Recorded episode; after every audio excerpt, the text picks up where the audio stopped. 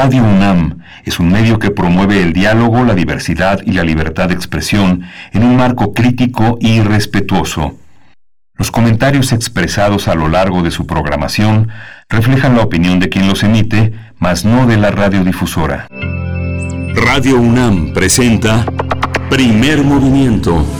El mundo desde la universidad.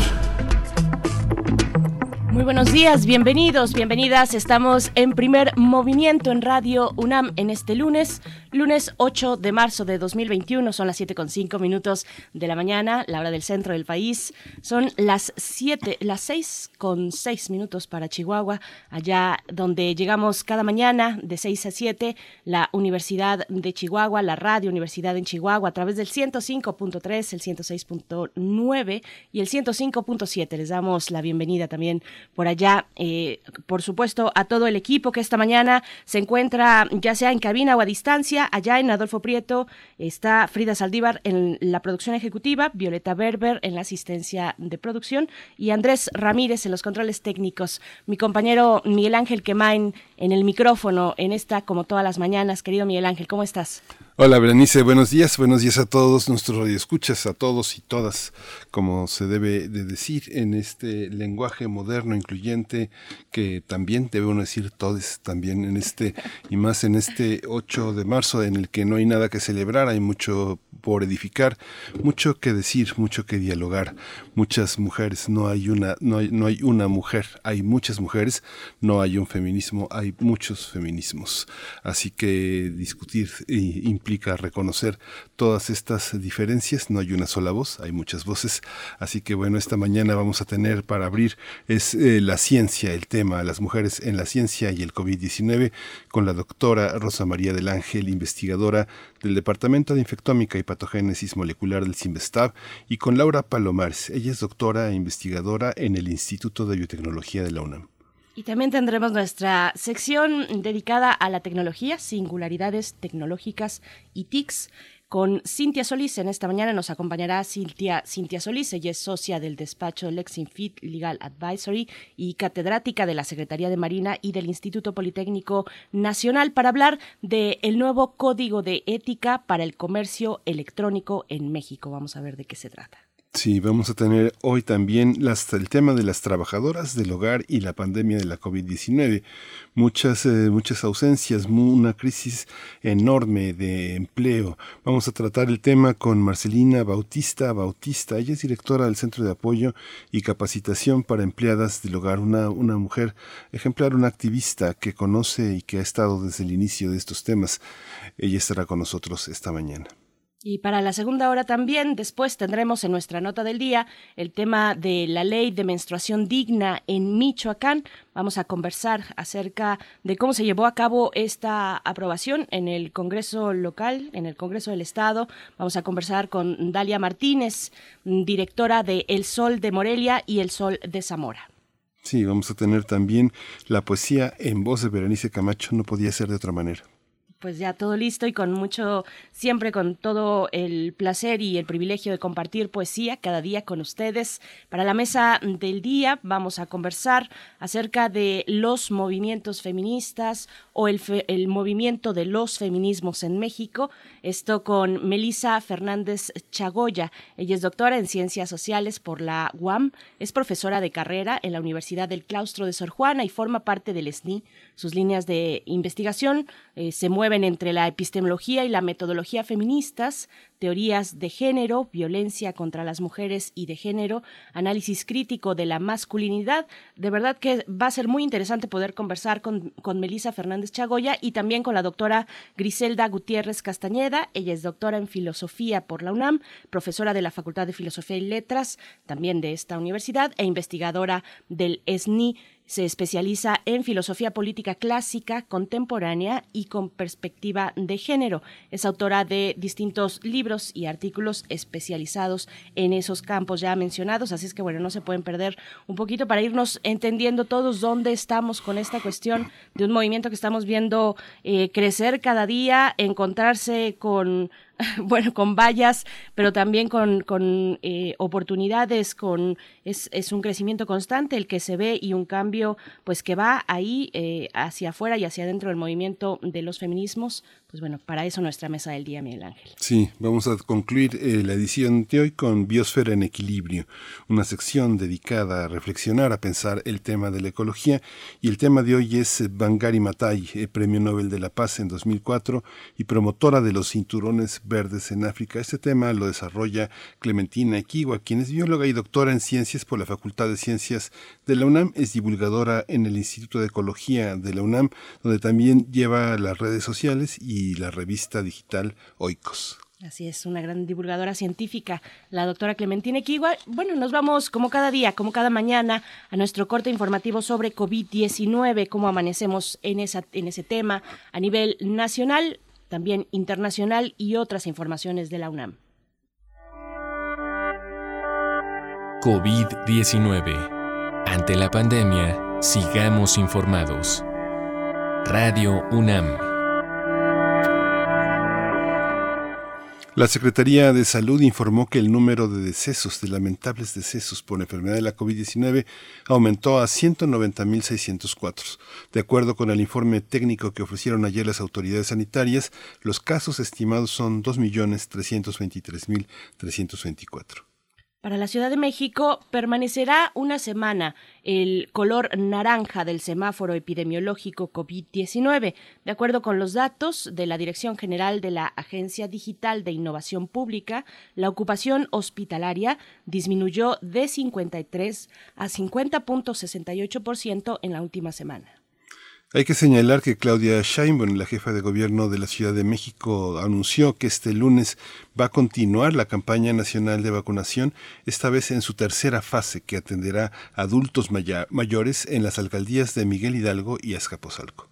En información internacional, la Organización Mundial de la Salud alertó este fin de semana que la situación en Brasil por la pandemia de COVID-19 es grave y preocupante ante la variante del coronavirus que, que, predomina en ese país y que presenta un mayor nivel de contagio. Tedros Adhanom, director de la OMS, dijo que Brasil debe tomar medidas agresivas de salud pública mientras despliega las vacunas en todo su territorio.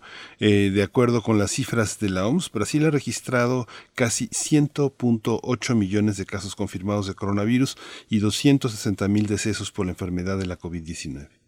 En información de la UNAM, como parte de las actividades que la Universidad Nacional Autónoma de México ha organizado, pues con motivo del Día Internacional de la Mujer, este lunes, el día de hoy, se realizará al mediodía la charla virtual Ley Olimpia y Violencia Digital.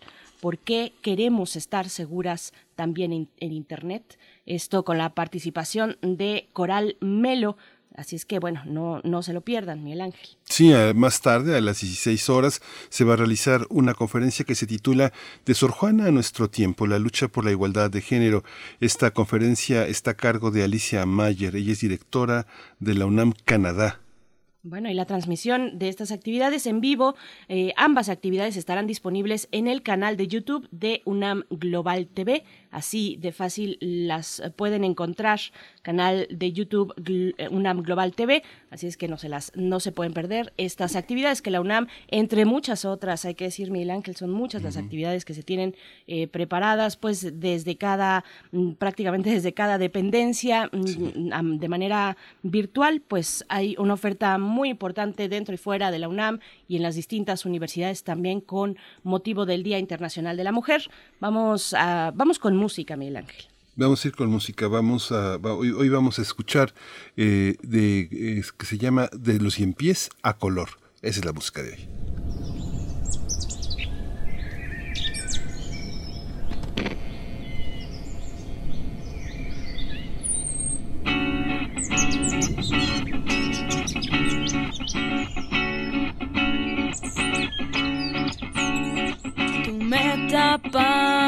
Yo moría de frío.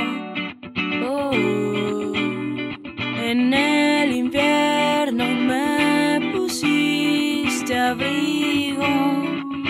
Oh, tú me escuchaste cuando sol hablaba.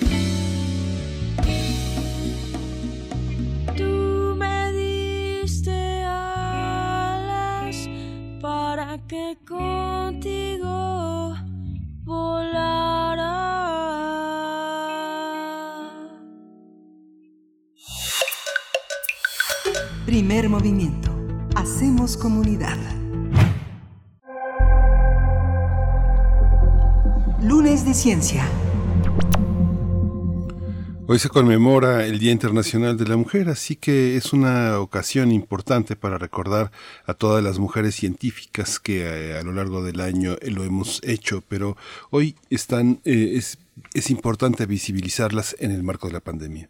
Así es, algunas están detrás de las vacunas, otras detrás del descubrimiento del SARS-CoV-2 y algunas más eh, incluso lamentablemente fallecieron antes de que la palabra COVID estuviera en nuestro vocabulario, como es el caso de June Almeida, quien nació en 1930 en el seno de una familia muy humilde en Glasgow, Escocia, y como otras muchas mujeres de su época, tuvo que dejar de estudiar siendo muy joven para trabajar y llevar un sueldo a casa. Había destacado en ciencias, por lo que a pesar de no tener ninguna titulación, logró encontrar un trabajo como aprendiz de un laboratorio, después terminó trabajando con el doctor David Tyrell, quien en aquel entonces investigaba un virus similar al de la gripe. Ambos lo estudiaron y les llamó la atención su estructura, similar a una corona solar, por lo que hicieron llamarlo coronavirus. Otro es el caso de la científica Xin Shengli, quien actualmente dirige el Centro de Enfermedades Infecciosas Emergentes del Instituto de Virología de Wuhan, donde lleva años estudiando virus eh, provenientes de murciélagos. Su equipo fue de los primeros eh, precisamente en acercarse y en estudiar el coronavirus cuando aún no se, no se sabía de qué virus se trataba. Al final lo bautizaron así como lo conocemos, SARS-CoV-2. Sarah Gilbert, especialista en el desarrollo de vacunas contra la influenza y patógenos virales emergentes, ha destacado por participar en el desarrollo de la famosa vacuna de Oxford AstraZeneca. También lo ha hecho la de Moderna, cuya fase 3 de ensayos clínicos fue dirigida por la doctora Lisa Jackson, y la Sputnik, la Sputnik B, cuya investigadora principal fue la, eh, rusa Elena Smoljárchuk. Los creadores de la vacuna anticovid de Pfizer y BioNTech, Ugur y junto a su esposa y colega Oslem Turechi, de 53 años de edad, hija de un médico turco. A propósito del Día Internacional de la Mujer, vamos a conversar sobre el papel de las mujeres científicas ante los retos que impone esta pandemia y este día nos acompañan dos de ellas, dos de estas mujeres.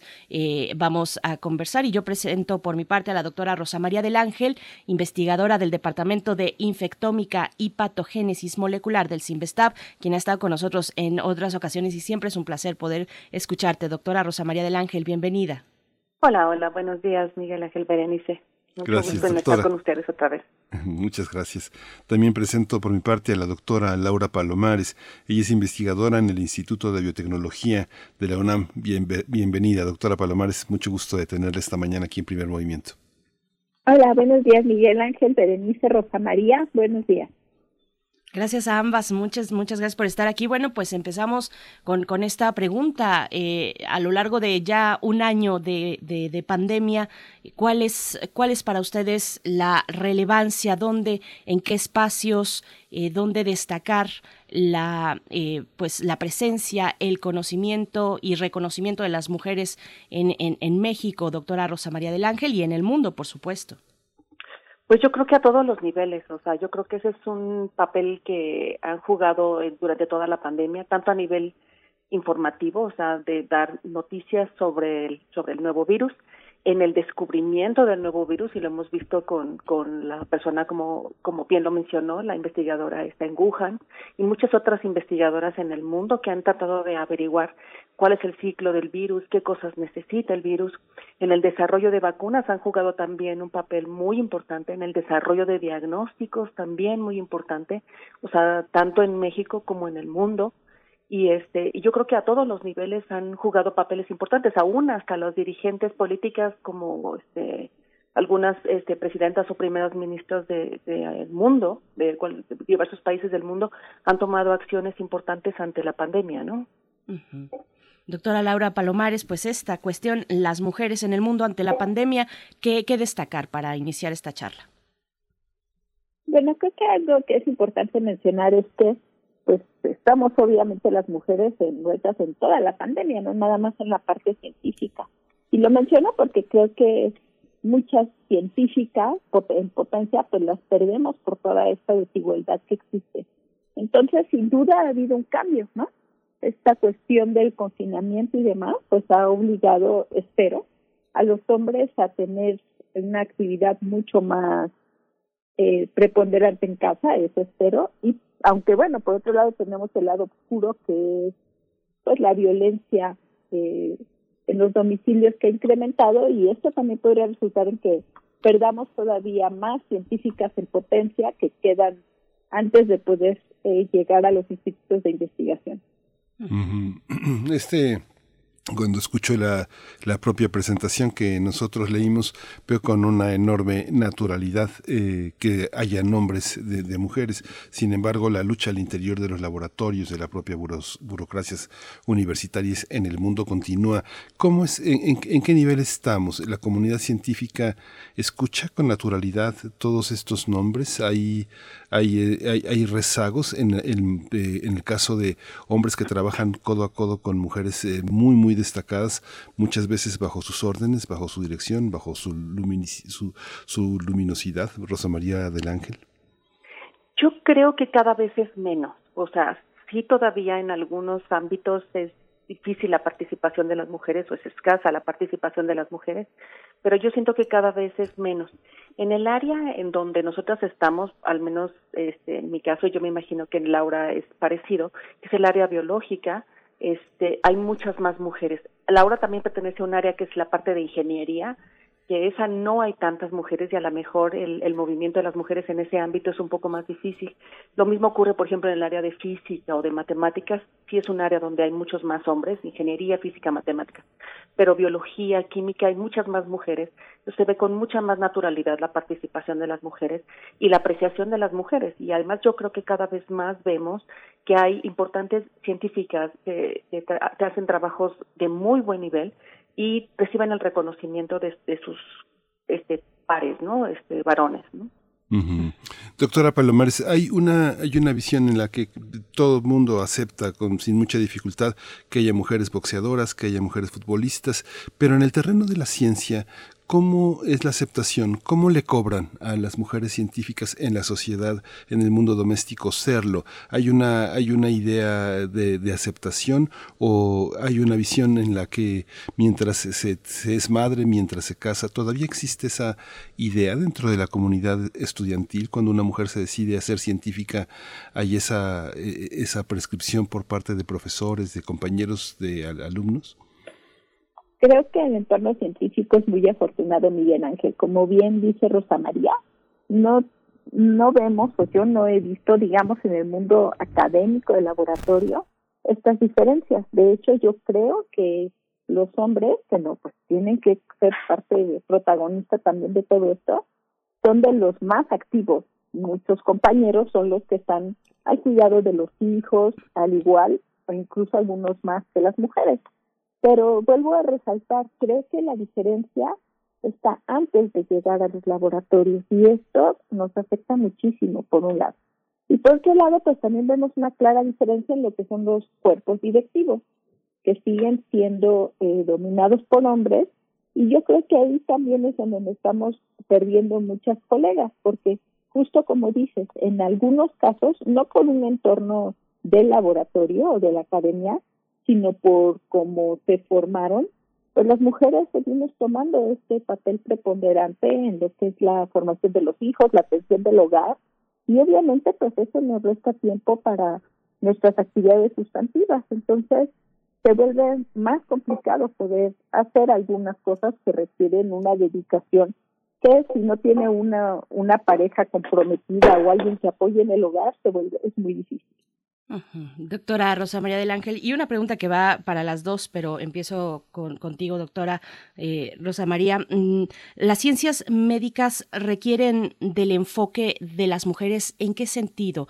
¿O cómo, cómo entender la ciencia que también, que piensa, por supuesto, en las mujeres. Cuando se lleva a cabo, voy a poner un ejemplo, eh, cuando se lleva a cabo la investigación, el diseño y los análisis clínicos de, por ejemplo, un medicamento, un medicamento eh, cualquiera el que ustedes quieran poner, el nombre que quieran ponerle, se considera esta diversidad, eh, no sé, pensemos en un medicamento pues muy recurrente, no sé, algo similar a, la aspirina, bueno, no hay algo similar, pero porque es un gran medicamento y es un gran descubrimiento, pero hay este enfoque para acercarse de, de, esta manera eh, respecto al género con el diseño de medicamentos, doctora? Yo creo que a todos los niveles, eh, porque últimamente, bueno, sobre todo en los últimos años, por ejemplo, se ha podido ver que hay diferencias importantes, por ejemplo, en la respuesta inmune o sea, cómo reaccionan ante un patógeno hombres y mujeres es diferente. Entonces, de hecho, en los últimos años se ha empezado a hacer estudios en donde, por ejemplo, hasta los ratones o los animales de laboratorio que se usan, se usan hembras y machos porque se ha visto que hay una respuesta diferente. Entonces, desde ese punto de vista, o sea, hay respuestas diferentes seguramente también hay respuestas a los medicamentos de manera diferente. Entonces, todo tiene que hacerse desde un enfoque de ambos sexos, ¿no? O sea, es muy importante considerar eso. Y lo mismo también considerar las edades, o sea, todos estos elementos juegan un papel importante en la respuesta inmune, en la respuesta a los medicamentos, y eso tiene que contemplarse, ¿sí? Entonces, realmente, o sea, la diferencia entre hombres y mujeres hay, se presenta a diferentes niveles, y uno de esos, y hay que contemplar todos esos niveles para el trabajo científico, ¿no? Lo pregunto porque eh, hemos visto, incluso desde, nuestra, desde nuestras universidades y desde nuestros centros de estudio y de investigación, el de ustedes, los de ustedes, eh, pues se han eh, organizado conferencias, se han organizado conversatorios al respecto, el impacto diferenciado de los medicamentos entre, entre hombres y mujeres, en este caso, doctora Laura Palomares, ¿qué decir de estas cuestiones? Una mirada de las mujeres, la mirada de las mujeres en las ciencias médicas. Bueno, básicamente, como bien dice la doctora del Ángel, pues hay que vernos, ¿no? Y simplemente basta ver el porcentaje de grasa corporal que tenemos los hombres y las mujeres, y como bien dice también Rosa María, pues nuestra respuesta inmune diferenciada. Entonces, pues sí, requerimos eh, evaluar todo, tanto en hombres como en mujeres. Y en cuanto a la pregunta que acabas de hacer, yo creo que tenemos visiones del mundo que son diferentes y que son complementarias. Entonces, pues, el día como hoy, como bien dijeron al inicio, es para visibilizar a las mujeres, pero también para recordar que, que requerimos hombres y mujeres. Y de esa manera, pues, tener esta visión complementaria que es indispensable en mi opinión, para poder hacer ciencia y en general en la sociedad. Usted, doctora, doctora eh, Rosa María eh, del Ángel, ¿cuál ha sido su experiencia frente al, tema de los, de los feminismos? Usted, eh, eh, en, a lo largo de su trayectoria no sé, se, puso, se puso a estudiar, es una de nuestras científicas más destacadas, más importantes en Latinoamérica y el, el, las ideas políticas, las ideas teóricas del feminismo circulan, se discuten entre mujeres científicas. ¿Cuáles serían, cuál sería, usted ve como vio como necesaria esa formación teórica de, quién es lectora, si es que lo es, es necesario tener unas bases teóricas del feminismo para luchar por eh, tener un lugar o es otra es, es otra visión la que desde este terreno de la ciencia se tiene es una cosa más que viene de las ciencias sociales. Cuál es su experiencia doctora pues fíjese que la verdad este a nivel de investigación científica yo realmente nunca he sentido como una discriminación o como una este o sea no he tenido que defender mis este eh, mi, idea de, de, ser mujer y de tener derecho a, a, la posición en la que estoy, ¿no? Entonces, yo creo que desde la parte académica eh, ha funcionado bien el abrirse paso con respecto al conocimiento, al trabajo y al, al estudio. Ahora, en la parte social a veces es un poco difícil y bueno, en mi caso, bueno, soy todavía pues como de hace muchos años, tengo hijos muy grandes. El caso es que en mis épocas de joven, pues realmente no era muy acostumbrado a que todas las mujeres salieran a trabajar o que tuvieran una actividad económica fuera. Entonces, esta parte sí en el complemento del trabajo de la casa no era tan bien visto que uno estuviera fuera, ¿no? O sea, ya pertenezco ya a una, una, a una época en donde las mujeres ya podían salir, o sea, ya había muchas más mujeres que trabajaban, pero no era el común denominador. Entonces, este, yo creo que esto cada vez ha ido cambiando. Los hombres han tomado un rol mucho más eh, importante dentro de la casa, que finalmente el trabajo de los hijos no es una de que él me ayuda en la casa, sino realmente la función es de los dos, porque los dos son padres y los dos son, este, eh, sostén de esa familia, ¿no? Entonces, esa parte social es la que a veces era un poco más complicada, este, pero la parte académica nunca hubo ningún problema, ¿no? Ni tampoco, yo no soy así muy recalcitrante feminista, sin embargo, considero que muchas veces hay que luchar por los derechos de las mujeres cuando estos son violentados, ¿no? Absolutamente estoy de acuerdo con, con eso, ¿no? Doctora Palomares, un poco la misma pregunta para usted. ¿Qué lecturas, qué, qué, formación del feminismo, eh, si, es que, si es que la tuvo, es necesaria en el ámbito de la ciencia o se lucha desde otro ámbito, como señala la doctora Rosa María del Ángel, desde un ámbito más de derechos, de oportunidades, de generosidad frente a los alumnos, alumnas? ¿Cómo, cómo fue su experiencia? Sí, bueno, insistir en que, justo como acaba de decir Rosa María, es la sociedad la que nos orilla todo esto y es, en donde perdemos muchísimas, muchísimas colegas potenciales científicas que pues no están hablando aquí con ustedes, ¿no? Sería interesantísimo encontrar encontrarlas, está obviamente complicado, porque claramente pues nosotros somos casos de éxito, lo logramos y lo logramos en nuestras circunstancias. Yo en particular soy la mayor de cuatro mujeres hijas en una casa de puras mujeres, en donde uno de los primeros libros que cayó en mis manos de chiquita fue la biografía de Marie Curie, en donde vi lo que puede hacer una mujer. Y ahorita leo esa biografía y ahí dice, por ejemplo, en la última hoja, ¿no? Acaba de morir Madame Pierre Curie. O sea, ni el día que se murió le pudieron decir por su nombre que era María Sklodowska, ¿no? Entonces, eso yo no lo vi, obviamente. Lo que yo leí fue una científica que pudo lograr muchas cosas. Entonces, yo nunca sentí, y, y de ahí viene, pues, no que uno desconozca o no esté a favor del feminismo, obviamente que lo estoy, 100%, pero no tengo esta necesidad, pues, porque yo no he vivido esa opresión. Pero no debemos dejar de pensar en todas esas mujeres que no lo lograron no llegaron a científicas o se quedaron a mitad del camino. Esas son las que necesitamos eh, pues ver qué les pasó. Precisamente en esto que usted menciona, doctora Laura Palomares, las potenciales científicas que no lograron, pero ustedes lo hicieron y queremos saber cómo, cómo es eso, cómo se logra efectivamente llegar a consolidar una carrera científica siendo mujer en este, en este país. ¿Qué pasa, por ejemplo, esa es mi pregunta, qué pasa eh, a lo largo de la formación académica? Porque hoy vemos a muchas jóvenes estudiantes que se pronuncian en las universidades, en todas las universidades, eh, precisamente eh, denunciando pues casos de acoso en, en las aulas, en los pasillos, en los campus, de violencia de género. ¿Qué pasa con esto? ¿Cómo hacer, cómo, cómo relacionar precisamente esto que las jóvenes están denunciando con la posibilidad de tener en un futuro una, carrera científica exitosa, doctora Rosa María del Ángel? ¿Cómo lo ha visto usted? Y afortunadamente aquí hemos tenido, así como a ustedes, a, otras también científicas eh, universitarias, académicas, que, que nos van reseñando un poco esto. Algunas dicen, bueno, a mí no necesariamente me pasa, pero esto no significa que no vea que a mi alrededor o que no esté atenta a lo que socialmente se, se, está, se está criticando por parte de las mujeres, doctora Rosa María del Ángel.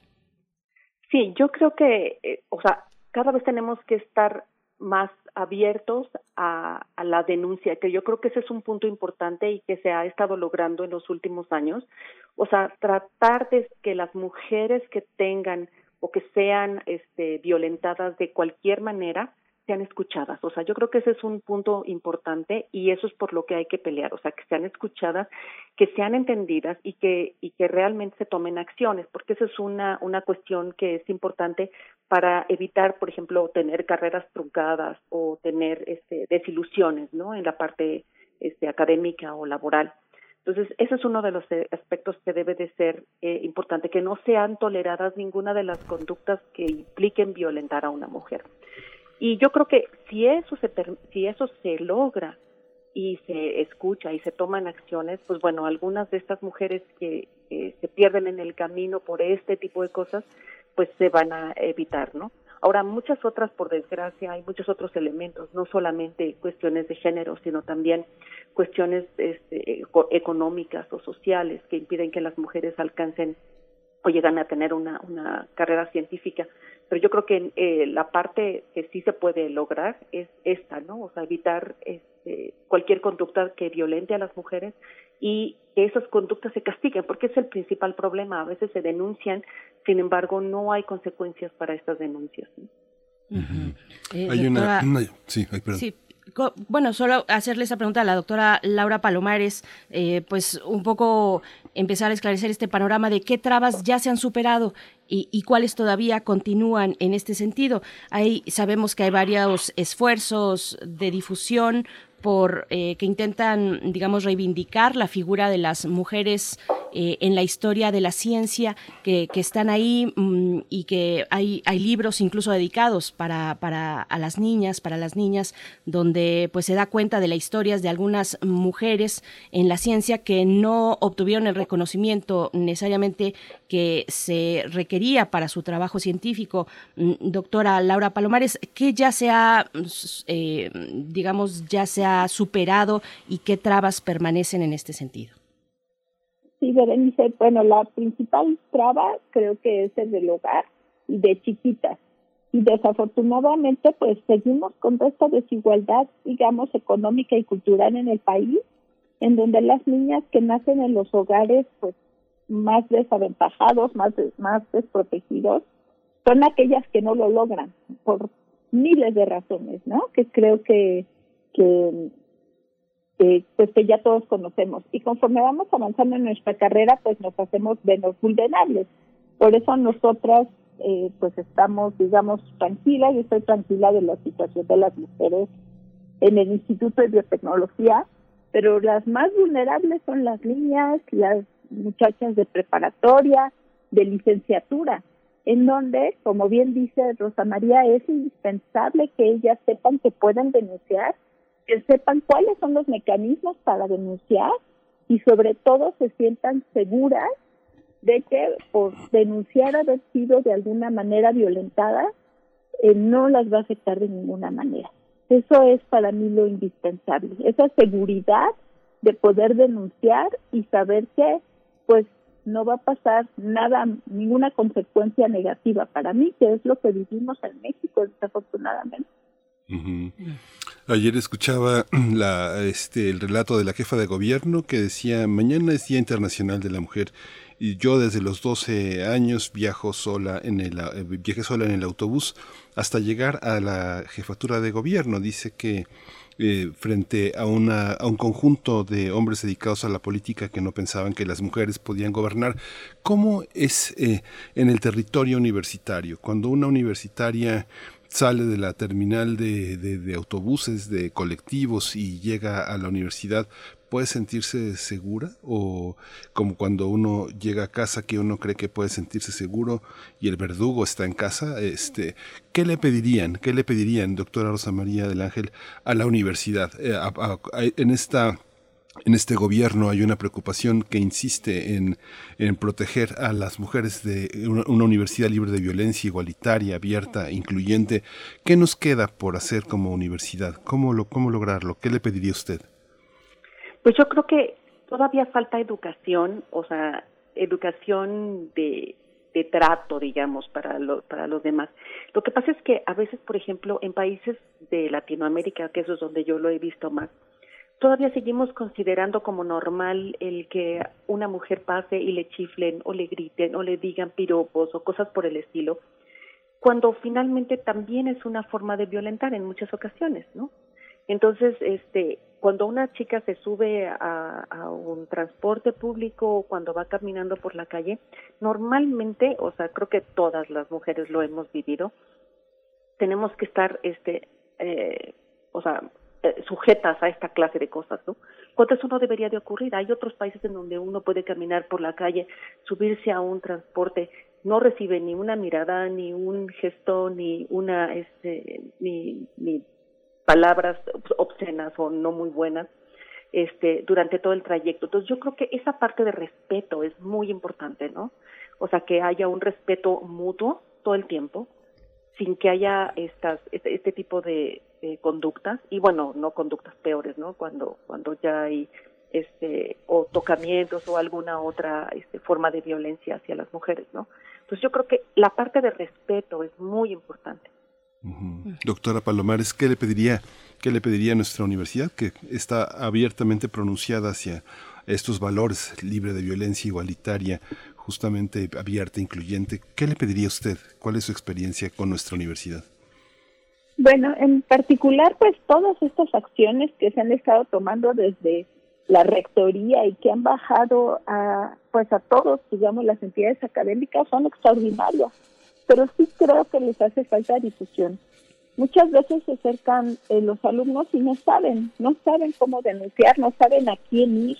A lo mejor está muy anunciado, pero ¿qué persona en su, en su eh, dependencia es quien las va a escuchar? Muchos no lo saben. Y sobre todo, esa persona realmente está accesible, esa persona, o sea, que no sea alguien que ahora tienen que ir a hacer una cita o que tienen y de eso en la universidad pues hay varios eh, programas que justamente lo que están buscando es eso, ¿no? Bajar todas estas medidas, acercarlas a las mujeres. Pero creo que todavía nos hace, nos hace falta trabajo en ese sentido, acercarlo a las muchachas o a las mujeres agredidas que de por sí ya están en una situación doblemente vulnerable porque emocionalmente este tipo de acciones pues son muy muy impactantes como para aparte tener que eh, eh, apenas en ese momento enterarse qué es lo que hay que hacer. Eso es lo que yo, eh, pues, no, no pediría porque sé que la UNAM lo está haciendo, lo estamos haciendo, pero creo que todavía nos falta, como dicen, la última milla. Difícil porque estamos llegando pues con muchas mucho desgaste también hacia ese momento de que hay, un impulso muy importante por parte de la, de la, universidad. Ya estamos al filo de la conversación. Para cerrar, yo les pediría eh, pues sus reflexiones respecto a lo siguiente: el trabajo de cuidados y la carrera científica. Eso que las mujeres eh, se ha determinado eh, culturalmente deben realizar, el cuidado de los niños, el cuidado de los adultos mayores, de algún enfermo en casa, eh, las labores del hogar. ¿Cómo eh, se cómo pues se complementan esta esta situación con la carrera científica? Hay una diferencia hoy entre hombres y mujeres. Ustedes que nos dicen, bueno, mm, a mí no me ha pasado, yo no he sentido este tipo de trabas. ¿Es algo que se resuelve desde casa o deberían intervenir las instituciones, las universidades, doctora Rosa María del Ángel? Bueno, yo creo que son dos cosas. Por un lado, las instituciones, en el caso mío, que es el Sinvestab, este, hay una guardería que es bastante buena y la verdad es que fue una, una iniciativa de, investigadoras de allí que hicieron una guardería dentro del Sinvestab y para mí fue una gran bendición porque allí estuvieron mis tres hijos.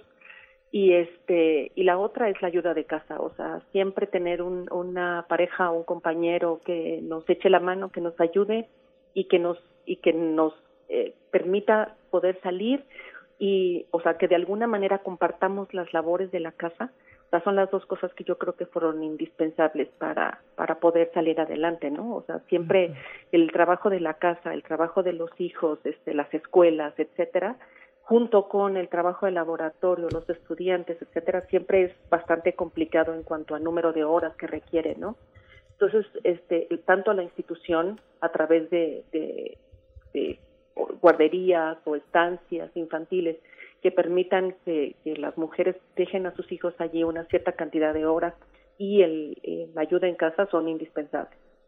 Doctora Laura Palomares, un comentario de cierre sobre esta cuestión.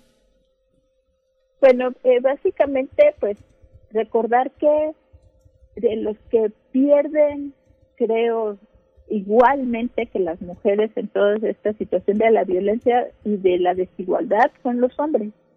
Los hombres están perdiendo el contacto con sus hijos, los hombres pierden esa convivencia que es única y que nunca va a regresar.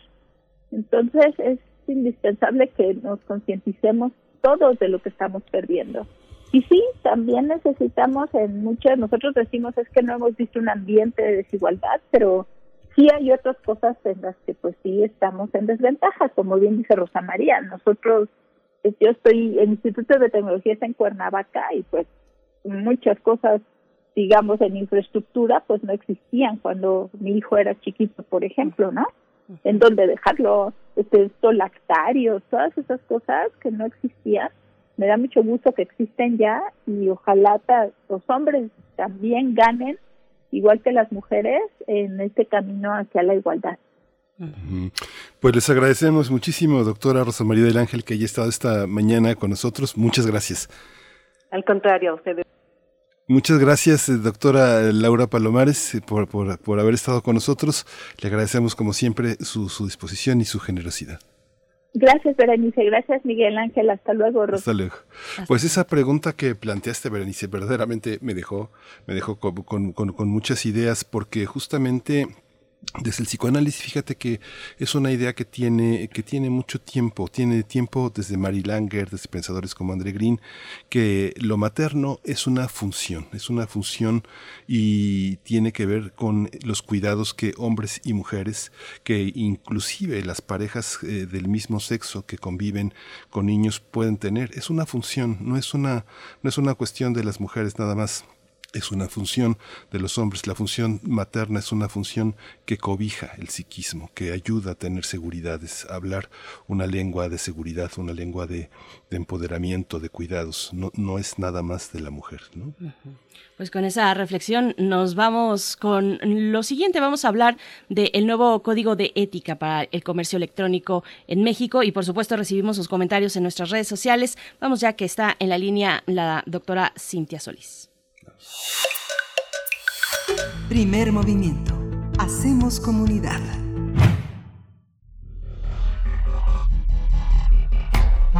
Singularidades tecnológicas y TICs. Cintia Solís, bienvenida a Primer Movimiento. Qué gusto escucharte en esta mañana de 8 de marzo. Eh, para quien no te conoce, te presento. Cintia Solís es socia del despacho Lexinfit Legal Advisory y catedrática de la Secretaría de Marina y del Instituto Politécnico Nacional y nos acompaña aquí en esta sección junto con otras especialistas, otros y otras especialistas, singularidades tecnológicas y TICs. ¿Cómo estás, Cintia? Berenice, ¿qué tal? Muy buenos días. Hola, Cintia, buenos días. Buen lunes, pues cuéntanos por favor, eh, bueno, regresamos contigo a este, a este tema eh, sobre el comercio electrónico en México y el nuevo código de ética. Cuéntanos por favor. Claro que sí, con mucho gusto. Bueno, pues todo esto obedece a, a, una norma mexicana, que es la norma mexicana COE 001-SCSI eh, guion 2018, perdón, es que son larguísimas, que es una norma mexicana relacionada con comercio electrónico. Hace varios años se reformó el artículo 76 bis para eh, crear el 76 bis 1 y de alguna manera darle seguridad a todos los eh, consumidores a través de medios electrónicos. Esto es muy importante porque eh, desde hace bastantes años tenemos un artículo 76 bis que es el que regula, digamos, la actividad de los proveedores eh, que ofrecen cualquier tipo de bien o servicio a través de medios electrónicos, ¿no? Esto es muy importante que, que la gente lo conozca porque de repente cuando compramos en Internet eh, y si el proveedor no cumple con las condiciones requeridas o no tiene la o, no tiene como como un contrato de adhesión, pues la gente cree que está eh, desprotegida y eso no es cierto. Sin embargo, te digo, desde hace como varios años, me, parece que tres o cuatro años, se reformó eh, la, la norma, la Ley Federal de Protección al Consumidor, y se crea este 76 bis 1 y luego se hace referencia a esta norma mexicana de comercio electrónico. Entonces, ¿qué es lo que sucede? Lo que acaba de pasar la semana pasada, el 26 de febrero, este, bueno, antepasada, el 26 de febrero de 2021 se publica ya en el Diario Ciudad de la Federación como tal el código de ética en materia de comercio electrónico, que era como la última parte o lo que faltaba ya para estar eh, pues congruentes, ¿no? No solamente con el cumplimiento de la ley, sino también con la norma mexicana y ahora este este nuevo código de ética. Entonces la verdad es que es un gran paso este para que pues, cada vez más los eh, los, los compradores, los consumidores nos sintamos mucho más seguros de estar comprando en línea. En realidad, como bien lo indica, pues es un código de ética que su adhesión es totalmente voluntaria, es decir, los proveedores no están obligados a adherirse, sin embargo, pues lo importante de todo esto es que aquellos que decidan voluntariamente adherirse, es lo que se conoce como una norma vinculante, es una norma de adhesión voluntaria pero vinculante. Una vez que tú ya te decides adherir, y te comprometes a cumplir con todo lo que establece este código de, ética, que tampoco creas que tampoco, o sea, es muy sencillo este adherirse y cumplir, ¿no? Siempre y cuando estés en, en, en regla, eh, puedes optar, o bueno, la idea de todo esto es que tengas un sello distintivo, como los que se han generado en algunas otras ocasiones. Por ejemplo, el más popular y el que todo el mundo conocemos desde hace bastantes años es el sello de confianza de la Asociación de Internet MX. Pero ahora este sello de confianza, este sello distintivo digital, va a ser otorgado directamente por la Profeco. ¿Y eh, en qué? Ah, bueno, no sé si, si estabas por ahí también para preguntar, Miguel Ángel, pero sí. pero sí, por supuesto, ¿cuáles son, digamos, eh, eh cómo, cómo nos cómo nos afectará de manera positiva este nuevo código de ética. ¿Qué detectar en nuestra vida relacionada con el comercio electrónico, Cintia Solís, que, que nos pueda dar un poco de luz sobre cómo nos afectará este nuevo código de ética? Bueno, pues yo creo que algo muy importante es justamente que hace énfasis en la obligación de contar con términos y condiciones. Fíjate que es impresionante ver inicia Miguel Ángel, pero hay un montón de páginas que, pues no te crees que son páginas chiquitas, que una de dos, o no cuentan con estos famosos términos y condiciones de uso que son los contratos de adhesión mediante los cuales los consumidores vamos a saber eh, cuánto cuestan los productos, plazos de envío, garantías, etcétera, etcétera, etcétera. Y resulta que no los tienen o son deficientes. Entonces, bueno, primero que nada está este tema de los términos y condiciones de uso. Este, donde también se tienen que ser muy claros en las plazas de vigencia de las ofertas y las promociones, las restricciones de pago, etcétera. El tema de la publicidad digital, que también es muy importante, ¿no? Este, saber exactamente quién nos está mandando esa publicidad, de repente que te llegan así el, el, los, el spam o que de repente el pop-up incómodo, ¿no? Etcétera. Bueno, pues entonces ya es importante saber quién está enviando esta publicidad. eh, también el tema de derechos humanos, que esto de alguna manera ya estaba contemplado en otra normativa, que es el reglamento de la Ley General de Salud en materia de publicidad, pero aquí también ya se, se, trae, digamos, este nuevo código de ética donde toda esa publicidad para grupos vulnerables, como son adultos mayores, niñas, niños, adolescentes y demás, personas, por ejemplo, indígenas, eh, pues obviamente van, van a respetar todos estos principios de, de dignidad, de equidad, etcétera, ¿no? O sea, ya sabes que no hay ese tipo de promociones que son discriminatorias o publicidad, etcétera. También el tema de los medios alternativos de solución de conflicto. Um, aun cuando ya sabemos que el procedimiento ante Profeco es conciliatorio, eh, aquí de alguna manera se obliga el proveedor a, a que al momento de adherirse a este código va a sal, va siempre va a resolver mediante medios alternativos de solución de conflicto cualquier problema que tenga con los consumidores. Y bueno, pues el tema también que es muy importante tanto derechos humanos como protección de datos personales.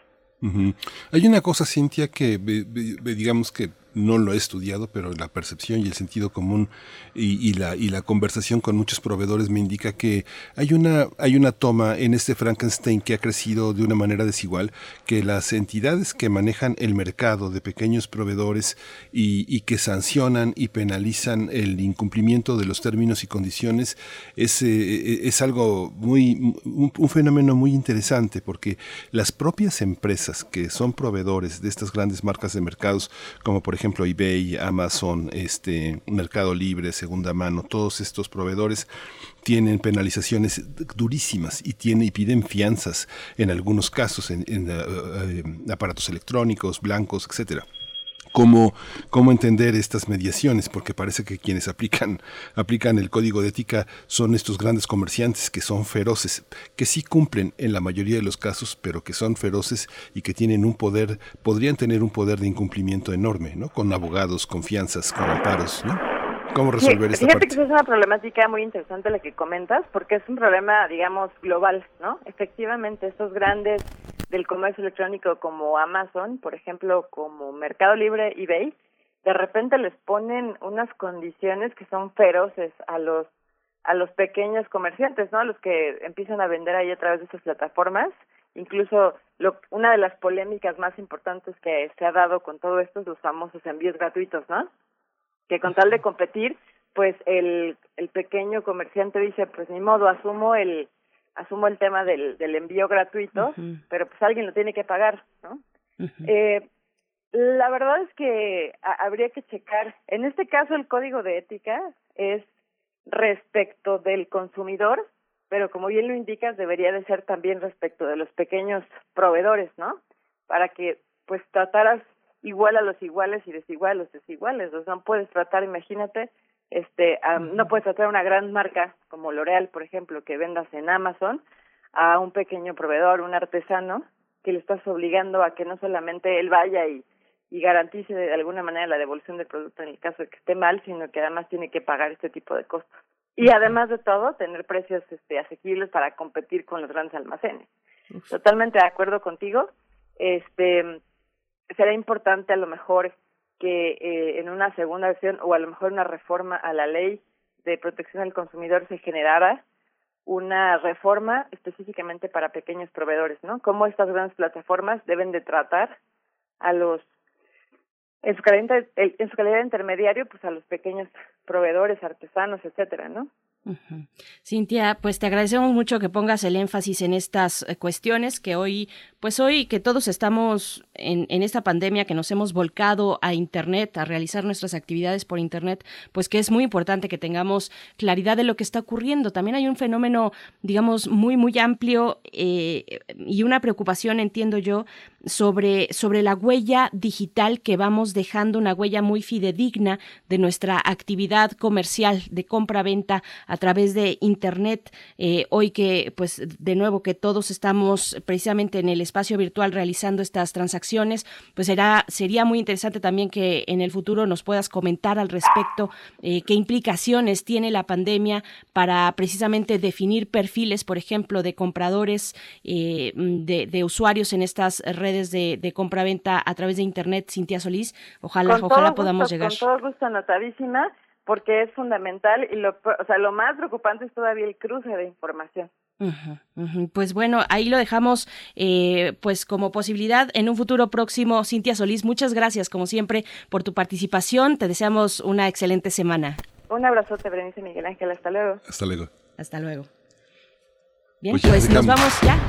adiós. Adiós. adiós, Chihuahua. Ya nos llegó la rúbrica de salida de esta primera hora. Nos despedimos de Chihuahua, vamos al corte y volvemos. Hagamos comunidad.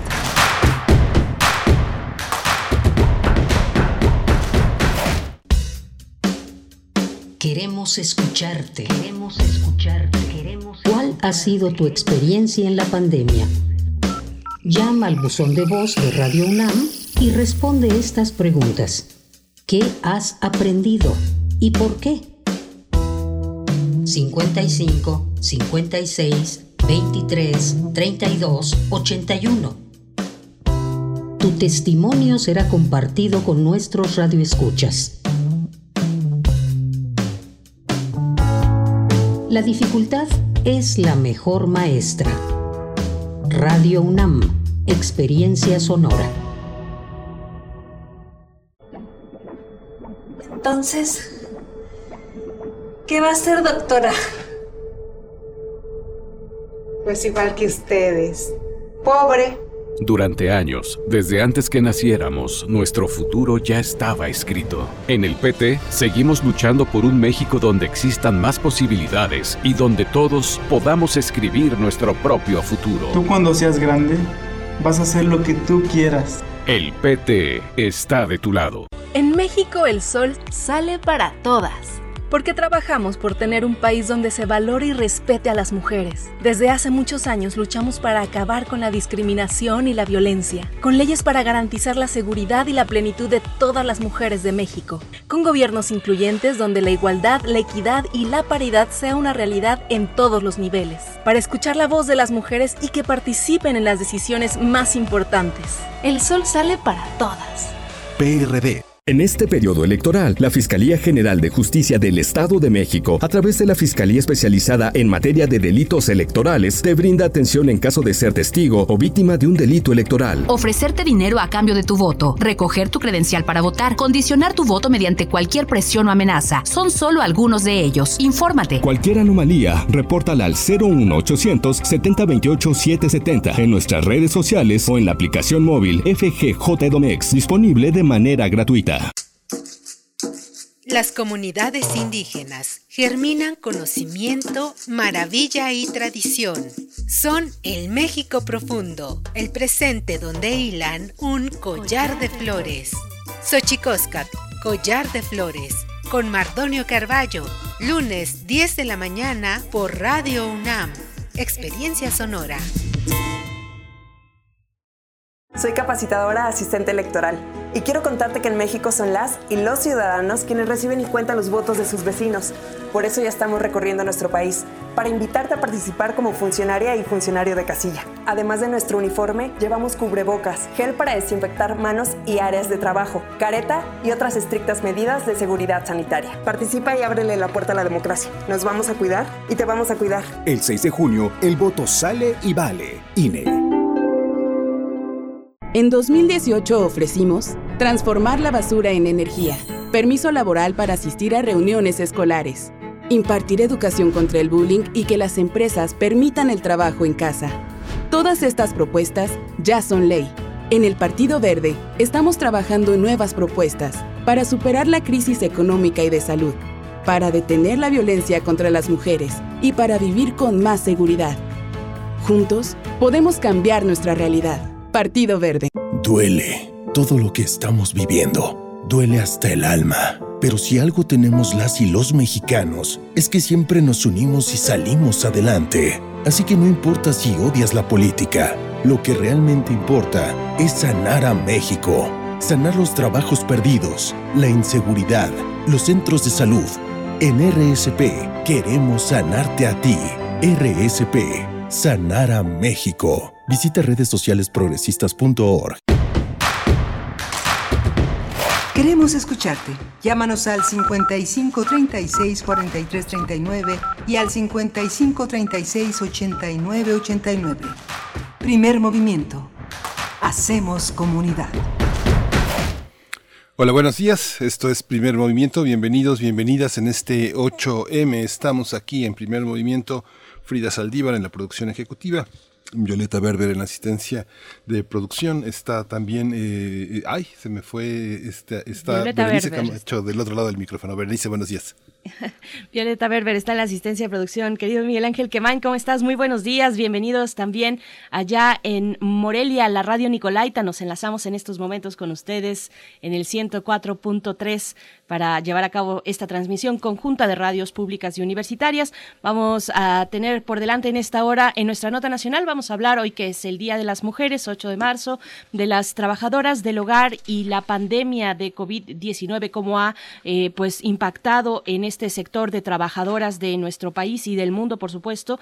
Pues bueno, este momento de pandemia, vamos a estar conversando con una gran luchadora sobre este, sobre este tema, una mujer de verdad que ha llevado una lucha admirable y ha impulsado eh, a otras mujeres también en este rubro laboral, las trabajadoras del hogar, pues para ir ganando terreno en algo que les pertenece, que son los derechos laborales como a cualquier otra persona trabajadora en este país. Vamos a hablar con Marcelina Bautista Bautista, ella es directora del Centro de Apoyo y Capacitación para Empleadas del Hogar, el CACE por sus siglas. Así es que bueno, eh, muy, muy importante tomar este tema, retomarlo no solamente hoy, en cualquier momento del año estar vigilantes sobre lo que ocurre eh, pues en términos de derechos laborales para los sectores más eh, vulnerables y en este caso para las trabajadoras del hogar, Miguel Ángel. Sí, justamente, es, es, un, es un tema muy importante y vamos a contar con su presencia. También vamos a tener la ley de menstruación digna en Michoacán en esta segunda hora. Lo vamos a tocar con Dalia Martínez. Ella dirige El Sol de Morelia y El Sol de Zamora. Es una, una, una periodista que está en Michoacán y que, bueno, nos escuchamos, nos entendemos eh, con las cuestiones del Estado de una manera pues muy importante. Así es. Y bueno, solamente comentarles algo que se nos pasó muy temprano en la mañana, pero decirles eh, recomendaciones culturales para, para este día, para el día de hoy. Danza UNAM en casa invita a la presentación del libro titulado Danza en tiempos de crisis y reexistencia. Así se titula este primer libro de la colección. Se, se desprende de la colección Composiciones para el Disenso perspectivas iberoamericanas de la danza, el cual surge, pues esta, esta colección de libros surgen de, con la idea de promover el pensamiento crítico en torno eh, a la danza. Miguel Ángel, bueno, un tema que tú eh, has abordado desde hace mucho tiempo, que tienes un gran conocimiento, un gran, eh, pues, digamos, una precisión para medir cómo está hoy en día el escenario de la danza a través de y, y a partir del impacto de la pandemia, ¿no?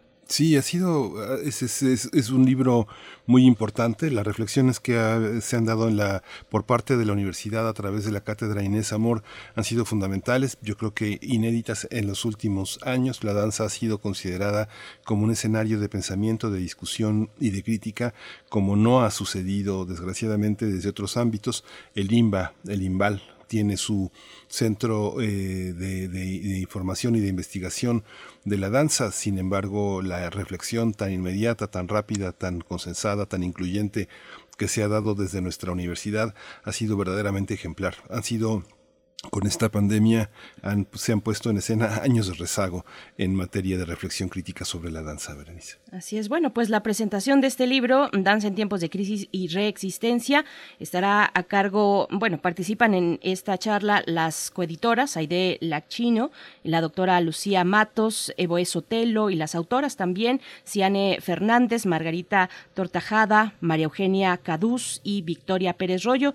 Pueden eh, pues acercarse a esta presentación el día de hoy a las 11 de la mañana en la página de Facebook de Danza UNAM. Así de fácil, pues bueno, si están interesados, interesadas en este tema, siempre es interesante voltear a ver lo que está ocurriendo en los, en la escena, en la escena, eh, pues de la danza, del teatro, por supuesto también, y ahí está esta posibilidad de acercarnos y ver cuál es cuál ha sido el impacto de la pandemia sobre la danza. Y pues bueno, querido Miguel Ángel, nos vamos ya con nuestra nota nacional. Vamos. Primer movimiento. Hacemos comunidad. Nota nacional. A causa, a causa de la crisis por COVID-19, algunas trabajadoras del hogar han tenido que vivir el confinamiento en casa de sus empleadores para no contagiarse del virus. Por tanto, tienen que permanecer lejos de su familia para no perder su trabajo. Existen más de 23.000 trabajadoras inscritas al Instituto Mexicano del Seguro Social de las 2.5 millones de trabajadoras del hogar que hay en México. Recordemos que en abril de 2019 el Instituto Mexicano del Seguro Social inició un programa piloto para afiliar a más de dos millones de trabajadores y trabajadoras del hogar. Sin embargo, no fue acompañado de campañas de promoción sobre sus derechos y la pandemia, bueno, complicó más su difusión. Solo cerca del 0.9% de las trabajadoras tiene seguridad social. Según datos de la Encuesta Nacional de Ocupación y Empleo 2019, se estima que 96.7% de todas las personas ocupadas en el trabajo doméstico remunerado en México lo hace de manera informal, lo cual normaliza la falta de derechos laborales. Y pues en lo que va del confinamiento por COVID-19, de marzo a agosto de 2020 del año pasado, el Sindicato Nacional de Trabajadores y Trabajadoras del Hogar, con 1.500 trabajadores, trabajadoras eh, del hogar afiliadas a nivel nacional, recibió 400 solicitudes de asesorías laborales, de las cuales de cerca del 70% fue, eh, fueron de personas descansadas, sin goce de salario, descansadas muy entre comillas, sin goce de salario y con reducción de el mismo sin previo aviso y el 30% fueron despedidas injustificadamente. Vamos a conversar sobre esta situación de las trabajadoras del hogar a un año de la llegada de la pandemia a México y hoy está con nosotros Marcelina Bautista Bautista. Ella dirige el Centro de Apoyo y Capacitación para Empleadas del Hogar. Eh, Marcelina Bautista, muchas gracias por estar con nosotros para discutir ese tema tan importante en un día tan fundamental para, para, para muchas mujeres que se dedican al trabajo, al trabajo doméstico. Bienvenida, gracias. Muchas gracias, buenos días. Buenos pues, días. Eh, pues así como comenta, ¿no? Que esta ha sido pues la, la peor crisis para el sector de las trabajadoras del hogar, pues siento uno de ellos eh, la, la, la que le toca pues esta, esta problemática de, de desempleo, de falta de reconocimiento eh, de sus derechos, eh, como bien lo dicen, que ya está tan naturalizado, ¿no? Marcelina, pues eh, cuéntanos, cuéntanos eh, cómo, cómo estamos llegando, cómo están llegando hay que decir que son trabajadores y trabajadoras del hogar. También los varones se encuentran pues haciendo trabajos eh, importantes de jardinería, eh, como choferes particulares también. Eh, ¿cómo, ¿Cómo está la situación? ¿Cómo llega este sector laboral de, en, nuestro país con esta pandemia? Y también considerando este programa piloto que impulsó el IMSS para afiliar pues a más de dos millones de trabajadoras del hogar, pero que ha tenido pues un impacto muy, muy bajo Marcelina.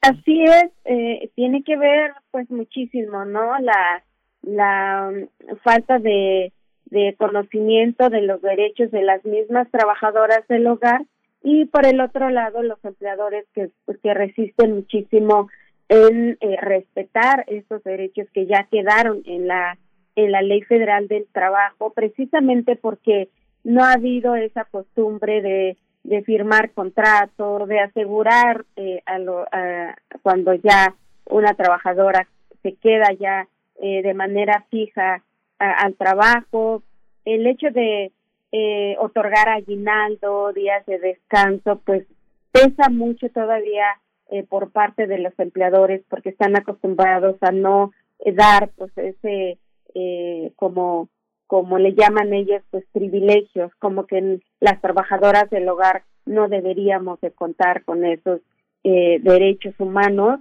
eh, pues llegamos a, a, un a un año un año más eh, no de, de crisis de problemática con las trabajadoras del hogar porque también falta muchísimo eh, promover un trabajo digno y, y como dice el convenio 189 cuando un país ratifica ese convenio tiene la obligación de promover trabajo digno para eh, las personas trabajadoras del hogar. Y pues estamos todavía pues muy lejos no de que el trabajo en el hogar sea un trabajo eh, digno que contengan pues todos estos derechos empezando con la seguridad social y para el universo de, de trabajadoras a nivel nacional, que casi 2.5 millones, 27 mil que en febrero este estimó el INS, pues es muy, un número muy poco.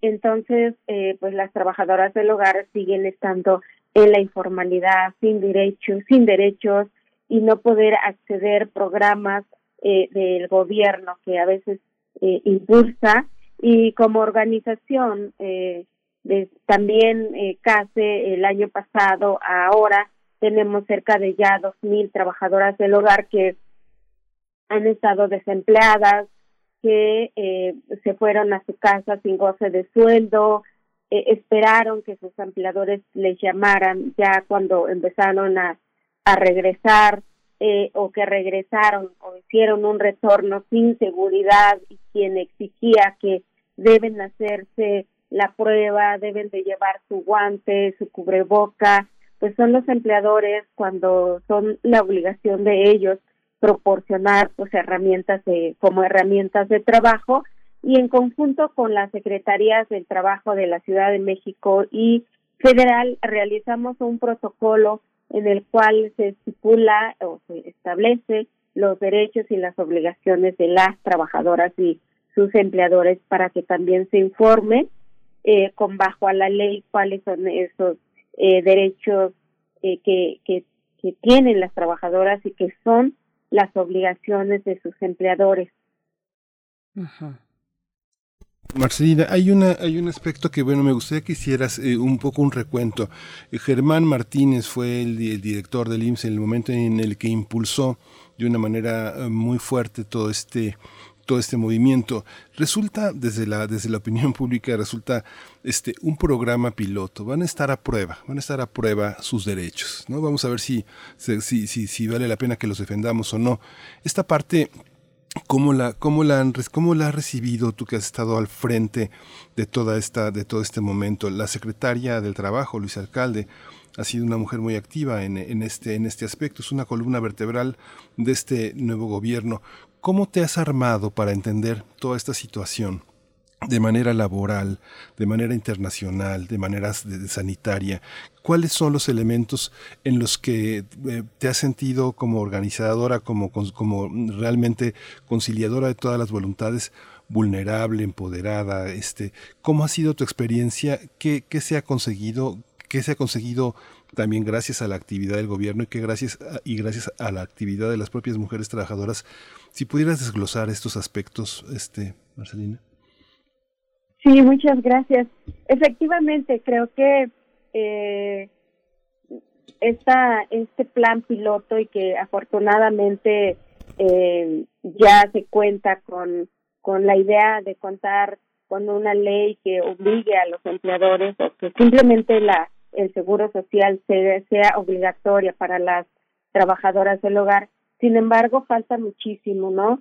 Eh, de repente eh, sube pues la, la, la difusión que cuando cuando inicia esta campaña y nosotras pues también bien fuertes para este, hacer exigible esos derechos pero también hay muchas cosas que no están en nuestras manos no como como campañas que puedan acompañar eh, esta esta este plan o esta eh, este derecho de las trabajadoras del hogar porque sí hay un gran desconocimiento eh, respecto a ello. ¿Por qué? Porque los empleadores pues también no no están tan informados a pesar de que este plan piloto pues eliminaron muchísimas trabas que tuvo el, el, el seguro eh, voluntario que fueron también muy muy pocas trabajadoras del hogar afiliadas y el número en comparación con ese número al número de registro hoy pues es bastante alto en, en ese término, pero sin, em, sin embargo, eh, de repente pues, falta muchísima, muchísima difusión, que pues hacemos lo posible nosotras, ¿no? De informar a las trabajadoras del hogar con base a, a la ley. Entonces, este plan piloto también ayudó para que encontráramos pues una, una mejor forma tanto para las trabajadoras como para los empleadores y que y que después no sea pues nuevamente una traba para afiliar a, a, a las compañeras pero pero bueno nosotras en ese sentido pues poco podemos hacer porque pues la responsabilidad del Estado como la responsabilidad de los empleadores según el marco de la ley pues tiene que tiene que ser garante de estos derechos para las trabajadoras del hogar y pues estamos eh, bastante atrasados en, en, ese sentido y por ello pues las trabajadoras del hogar están eh, les ha tocado eh, la peor crisis le, les ha tocado pues también una forma de violencia dentro del trabajo que va desde laboral, sexual, feminicidio, no se sabe por qué eh, fue violada una trabajadora o, que murió una trabajadora en, la casa. Entonces también hay, hay muchas cosas que eh, suceden dentro de los hogares donde ellas trabajan y como no hay nada que regule eso. Eh, algo, algo muy, muy preocupante que, que sucede con las trabajadoras del hogar es que al no haber ver un contrato de trabajo, pues no hay una información sobre sobre ellas con la relación que tienen con sus empleadores. Entonces, si una trabajadora del hogar sufre eh, violencia sexual, pues nadie sabe, ¿no? De dónde es, eh, quién es su familia, su apellido, su edad, eh, cuánto tiempo lleva en ese trabajo y todo. Entonces no se puede es muy difícil encontrar pues mayor información para para ello entonces pues exigimos eh, que que las empleadores los empleadores pues empiecen a formalizar este trabajo no hay empleadores que también dicen pues que que no no es eh, aquí viven aquí comen aquí hay de todo entonces por qué vamos a firmar contratos con ellas si apenas tenemos nosotras para eh, sobrevivir. Entonces, la verdad, eh, sobreviven eh, muchos empleadores ocupando la mano de obra de trabajadoras del hogar a quienes explotan y a quienes abusan de sus derechos. Marcelina, ¿qué tiene que pasar para que este plan eh, piloto de afiliación al IMSS pues deje de ser parte de la buena voluntad, digamos, eh, de, de, los empleadores y se convierta en algo que, pase a tener un estatus obligatorio. ¿Qué tiene que pasar? ¿Cómo está esta cuestión para, eh, pues, finalmente que, se extienda más de lo que de lo que hemos visto? Porque hay son dos millones, finalmente se cuentan dos millones de trabajadoras mm, del hogar, pero este plan piloto, pues, ha cubierto a muy pocas de ellas y a muy pocos. Sí, pues para nosotras pues tiene que ser una campaña eh, eh, muy fuerte que, que permite que permita pues llegar a todos a todos los espacios eh, que la información tanto para las empleadoras como las trabajadoras del hogar. Para nosotras pues tiene que ser también desde desde la parte eh, legal obligatoria este incluso sancionar pues esta esa mala práctica que todavía llevan eh, las personas empleadoras con, con las trabajadoras del hogar. Y entonces eh, y pues desde, desde el lugar donde nos encontramos pues hacemos muchísimo eh, llevamos eh, 20 años eh, en, en esta lucha y, y que con muchísimo esfuerzo eh, logramos no llegar hasta aquí pero no puede no puede seguir eh, esta, esta situación de esta manera porque eh, seguimos en la pobreza y llegan más eh, trabajadoras a ocuparse en esta en esta eh, actividad. Sin embargo pues sigue estando en la invisibilidad sigue estando sin cumplimiento eh, de los derechos.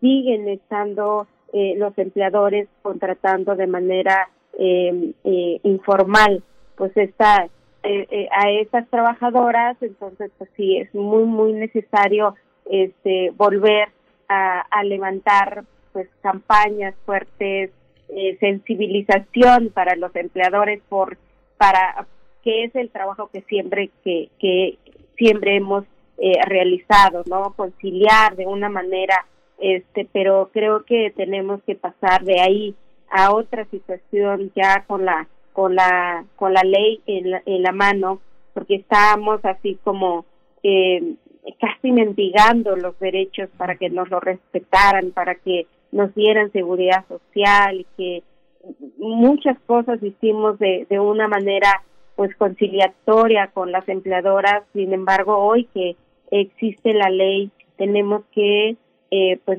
buscar otra estrategia tanto el gobierno como las la organizaciones de trabajadoras del hogar para que también se visibilice más esta situación eh, de, de violencia que las trabajadoras viven dentro del trabajo.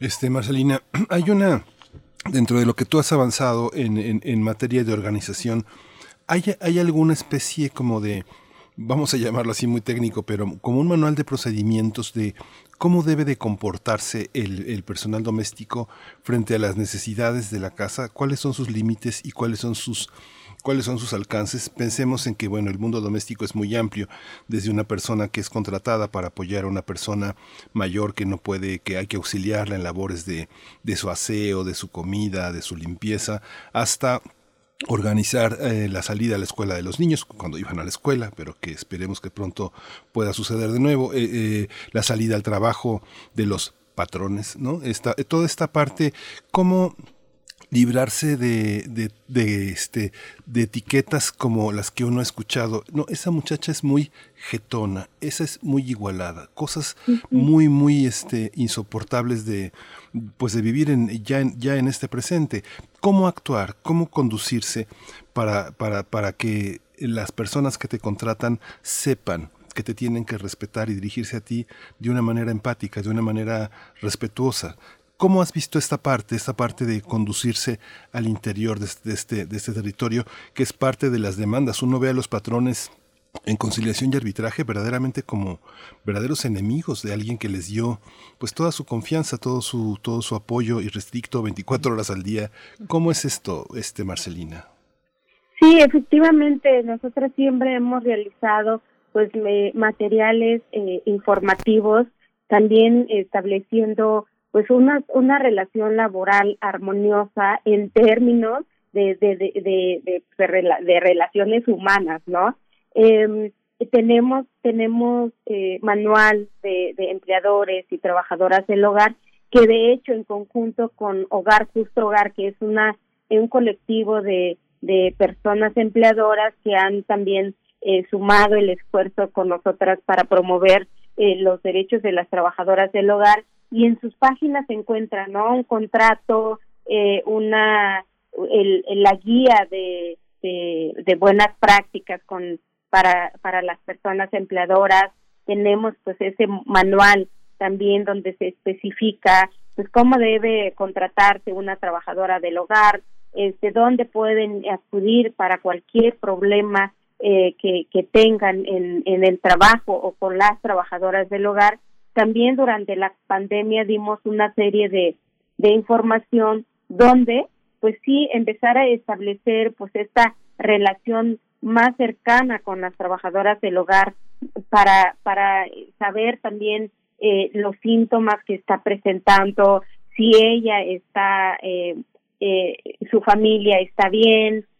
Y, y todas estas eh, maneras pues, eh, más más cercanas que se tiene que establecer con la empleadora ya que la relación pues es simplemente yo eh, camino por toda la casa en el momento que limpio pero cuando eso queda limpio mi espacio es el cuarto de servicio o en la cocina, ¿no? Entonces, eh, y, y que y que sirve uno al empleador todo el día, pero no hay no hay el diálogo que nos permita cómo se siente la trabajadora del hogar, ¿no? Entonces, todas estas cosas lo estamos promoviendo. ¿Por qué? Porque pues ya estamos en otra época y ya la, la, las trabajadoras del hogar también ya conocen más eh, de sus derechos y muchas de las veces no lo puede plantear porque o también encuentra en un mal momento al empleador o que ya está enojado o que está ocupado y no no logran encontrar un espacio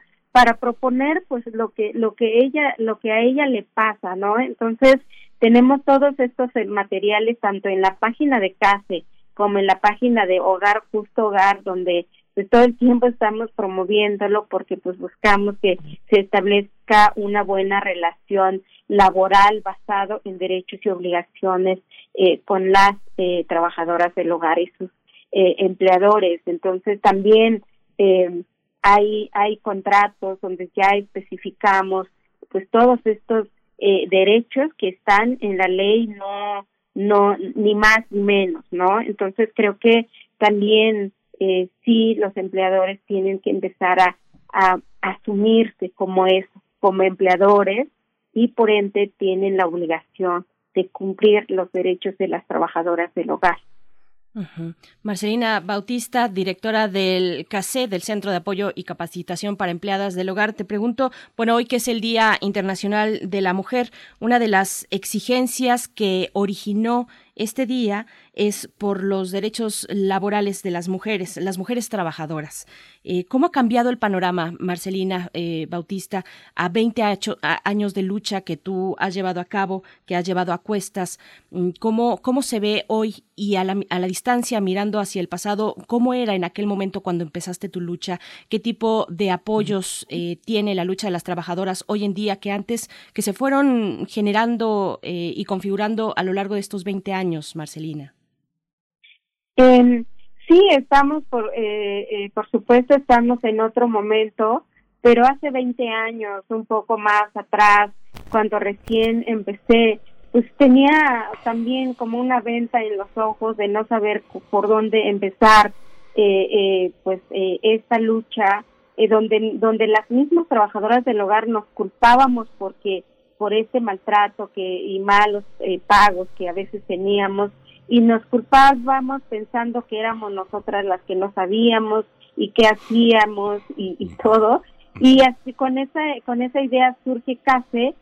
Sin embargo cuando empezamos a revisar la ley pues ni éramos nosotras ni eran los, los empleadores. Era un marco eh, normativo que no que nos excluía de nuestros derechos y daba paso eh, eh, con una ley muy muy escueta el cual pues los empleadores eh, lo, lo utilizaban para decir eh, ustedes las domésticas no tienen derechos porque no están en la ley.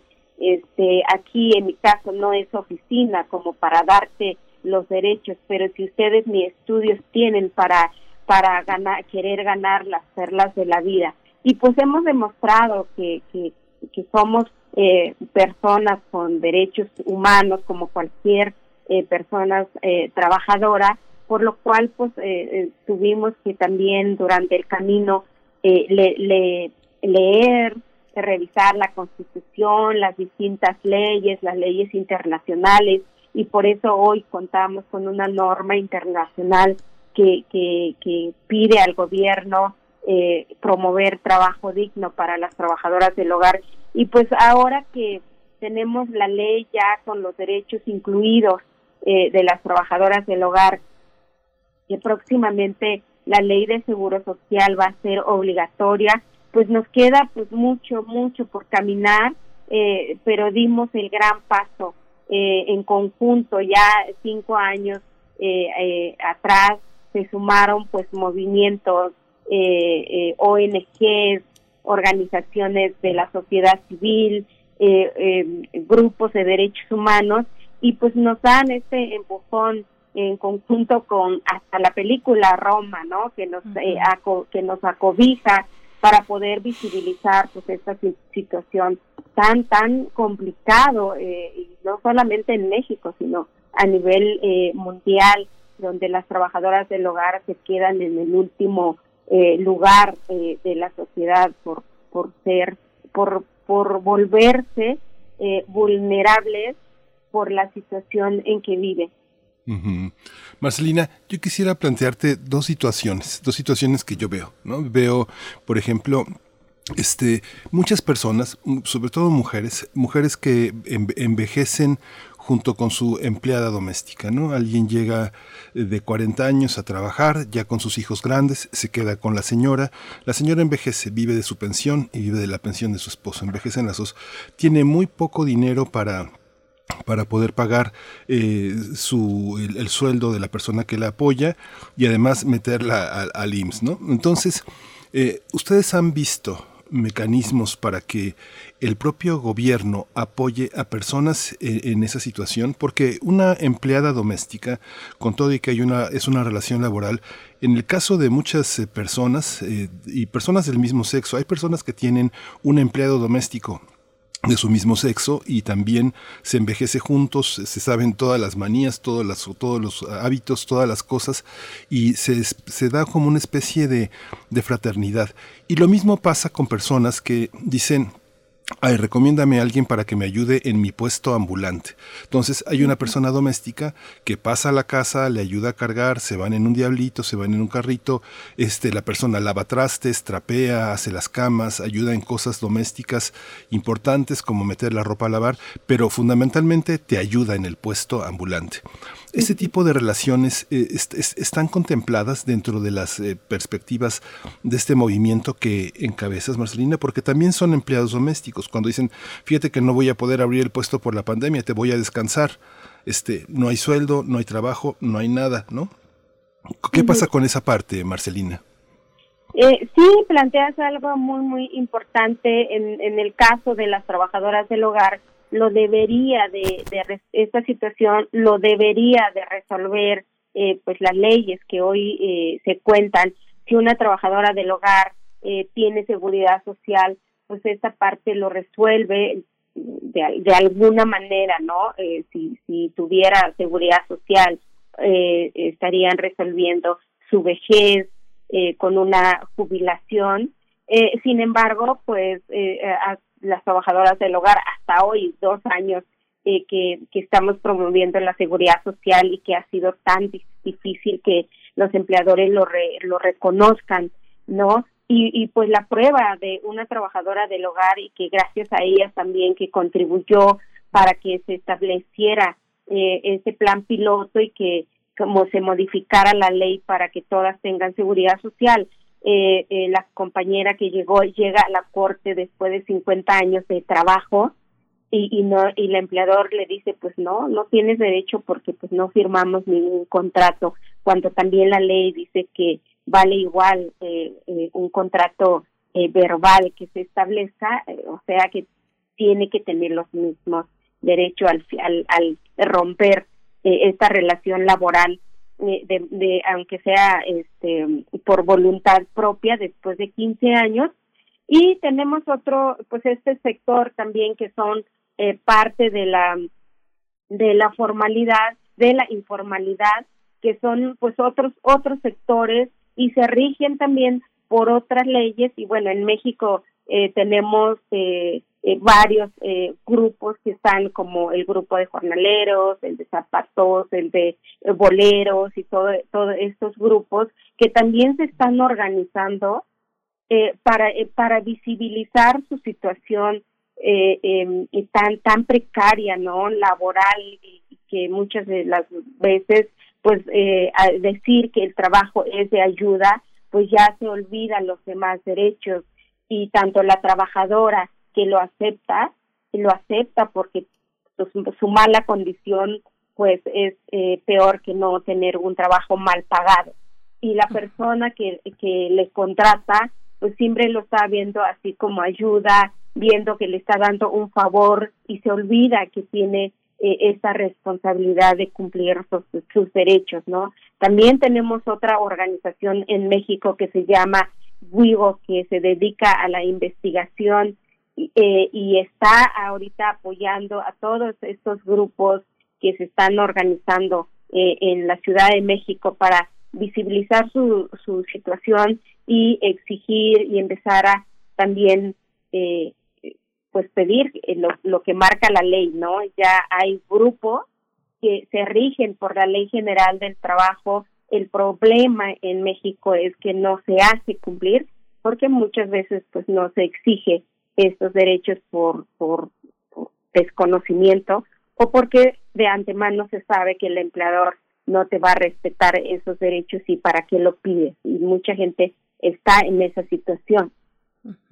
Marcelina mm, Bautista, bueno, pues estamos ya eh, por despedirnos de esta charla, que como, siempre te agradecemos, y te pregunto eh, precisamente, pues quedarnos con esta idea de hacia dónde dirigirnos, cómo orientarnos, qué herramientas podemos encontrar que se han generado desde las distintas organizaciones como la que tú diriges, eh, pues para tener estos elementos a la mano, eh, formatos para contratos, calculadoras de aguinaldo, dónde podemos encontrar esto y dónde encontramos también eh, pues tu trabajo y, y de tu organización. Muchísimas gracias. Eh, sí, tenemos la página de Hogar Justo Hogar, así lo pueden encontrar y hay muchísimos materiales, recomendaciones que, que este colectivo proporciona a la persona empleadora. Y en la página de CASE, que igual también tenemos todos los materiales, tenemos un, la aplicación Digna que también el año pasado lo estrenamos a propósito de que muchísimas trabajadoras del hogar pues fueron despedidas y no sabían cómo a dónde acudir.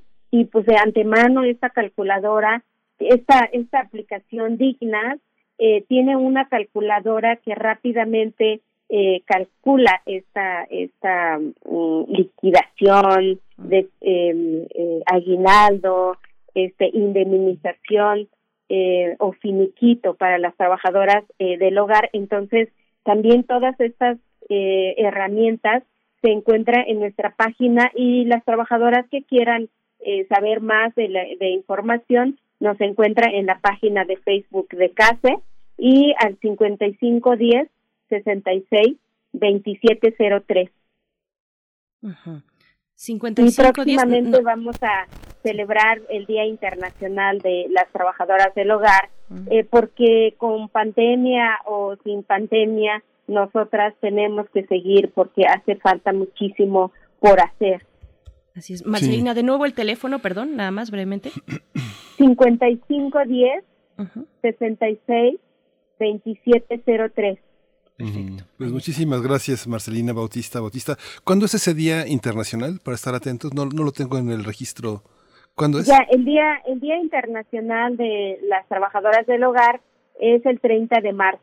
30 de marzo, bueno, pues ya, a la vuelta de la esquina. Sí, tenemos varias ya, varias actividades eh, con, con otras organizaciones, incluso eh, se va a lanzar el lunes 29, se va a lanzar un estudio realizado por COPRED en la Ciudad de México sobre la situación de los derechos de las trabajadoras del hogar. Perfecto, muchas gracias. Vamos a estar al pendiente bueno, y nos reencontraremos. Muchas gracias, Marcelina Bautista. A ustedes un buen día. Hasta pronto, muy buen día, Marcelina Bautista. Vamos a hacer una pausa musical a cargo de la chilena Anatiyu. Mi verdad es la canción. Por mi piel morena borraron mi identidad. Me sentí pisoteado por toda la sociedad. Me tuve que hacer fuerte por necesidad. Fui el hombre de la casa muy temprana.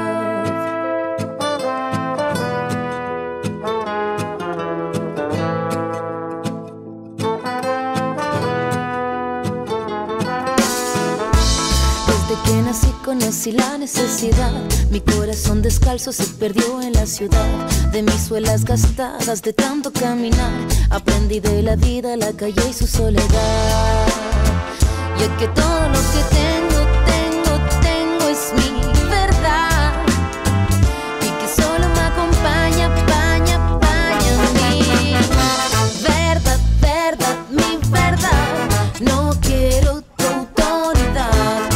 Solo quiero caminar con dignidad y conquistar mi libertad.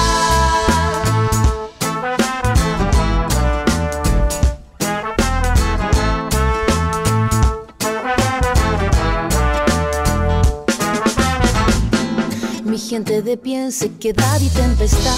Los ojos de mi barrio se llueven en humedad. Contra viento y marea creamos humanidad. En contra del silencio rompiendo la frialdad. Y es que todo lo que tengo,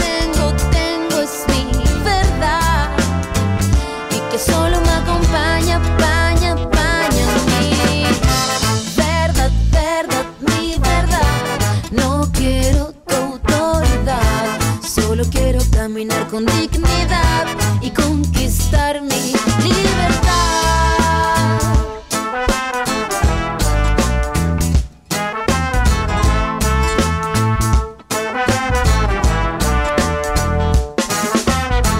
Donde ustedes ven el miedo, nosotros vemos verdad. Ustedes crean rabia en nombre de la autoridad. Ustedes son los pobres, carecen de dignidad. Sepan ustedes, no queremos caridad. No tenemos sus casas, tenemos la vecindad. No tenemos sus guardias, tenemos comunidad. Necesitan nuestra música para ver la realidad, pero jamás conocerás la solidaridad.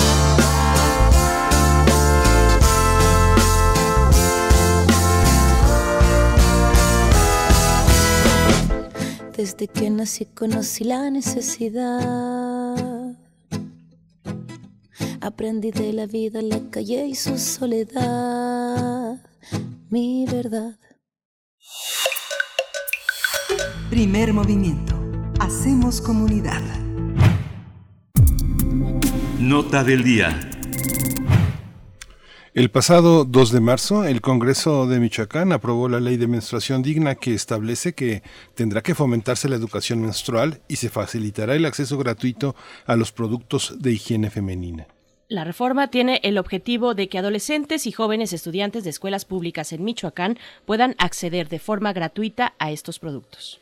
Por tanto, las alumnas de educación básica y de educación media superior tendrán derecho a recibir los insumos necesarios como toallas sanitarias, copas menstruales y tampones. Además, se les dará prioridad a personas de escasos recursos. La iniciativa indica que la gratuidad de los productos eh, de gestión menstrual son una necesidad y un medio para reducir la brecha de género a la que se enfrentan las niñas, adolescentes y mujeres en ese estado. Asimismo, los planes y programas de estudio deberán resaltar la educación sexual integral y reproductiva, que implica la educación menstrual, el ejercicio responsable de la sexualidad, entre otros muchos elementos. De acuerdo con la Organización de las Naciones Unidas para la Educación, la Ciencia y la Cultura, una de cada cuatro mujeres en el mundo menstrua cada mes entre dos y siete días, lo cual supone que tienen un sangrado durante siete años completos de su vida. En México hay más de 64 millones de mujeres en edad reproductiva y en condiciones normales gastan entre 425 y 1.220 pesos anuales en estos productos, de acuerdo con la Procuraduría, Procuraduría Federal del Consumidor. Pues vamos a conversar sobre esta ley, esta nueva ley y sus objetivos para brindar productos menstruales a escuelas públicas en la entidad. Vamos a conversar esta mañana y damos la bienvenida a Dalia Martínez, directora del Sol de Morelia y el Sol de Zamora. ¿Cómo estás, Dalia Martínez? Gracias por, por aceptarnos esta charla. ¿Cómo te encuentras? Muy buenos días, Berenice. Muy buenos días, Miguel Ángel. Eh, es un gusto siempre platicar con ustedes. Gracias, gracias, eh, gracias, Dalia Martínez. Eh, no solo es una ley, también es un, un, mecanismo de identidad poderosísimo que además este, nos, hace, nos hace conscientes a todos, hombres y mujeres, de que los relojes funcionan de una manera distinta en ambos sexos. ¿Cómo ha sido recibido en la entidad? ¿Cuál es, el, cuál es esta radiografía que tú percibes, Dalia Martínez, de la recepción de esta ley tan importante, tan ejemplar para todos los estados del país?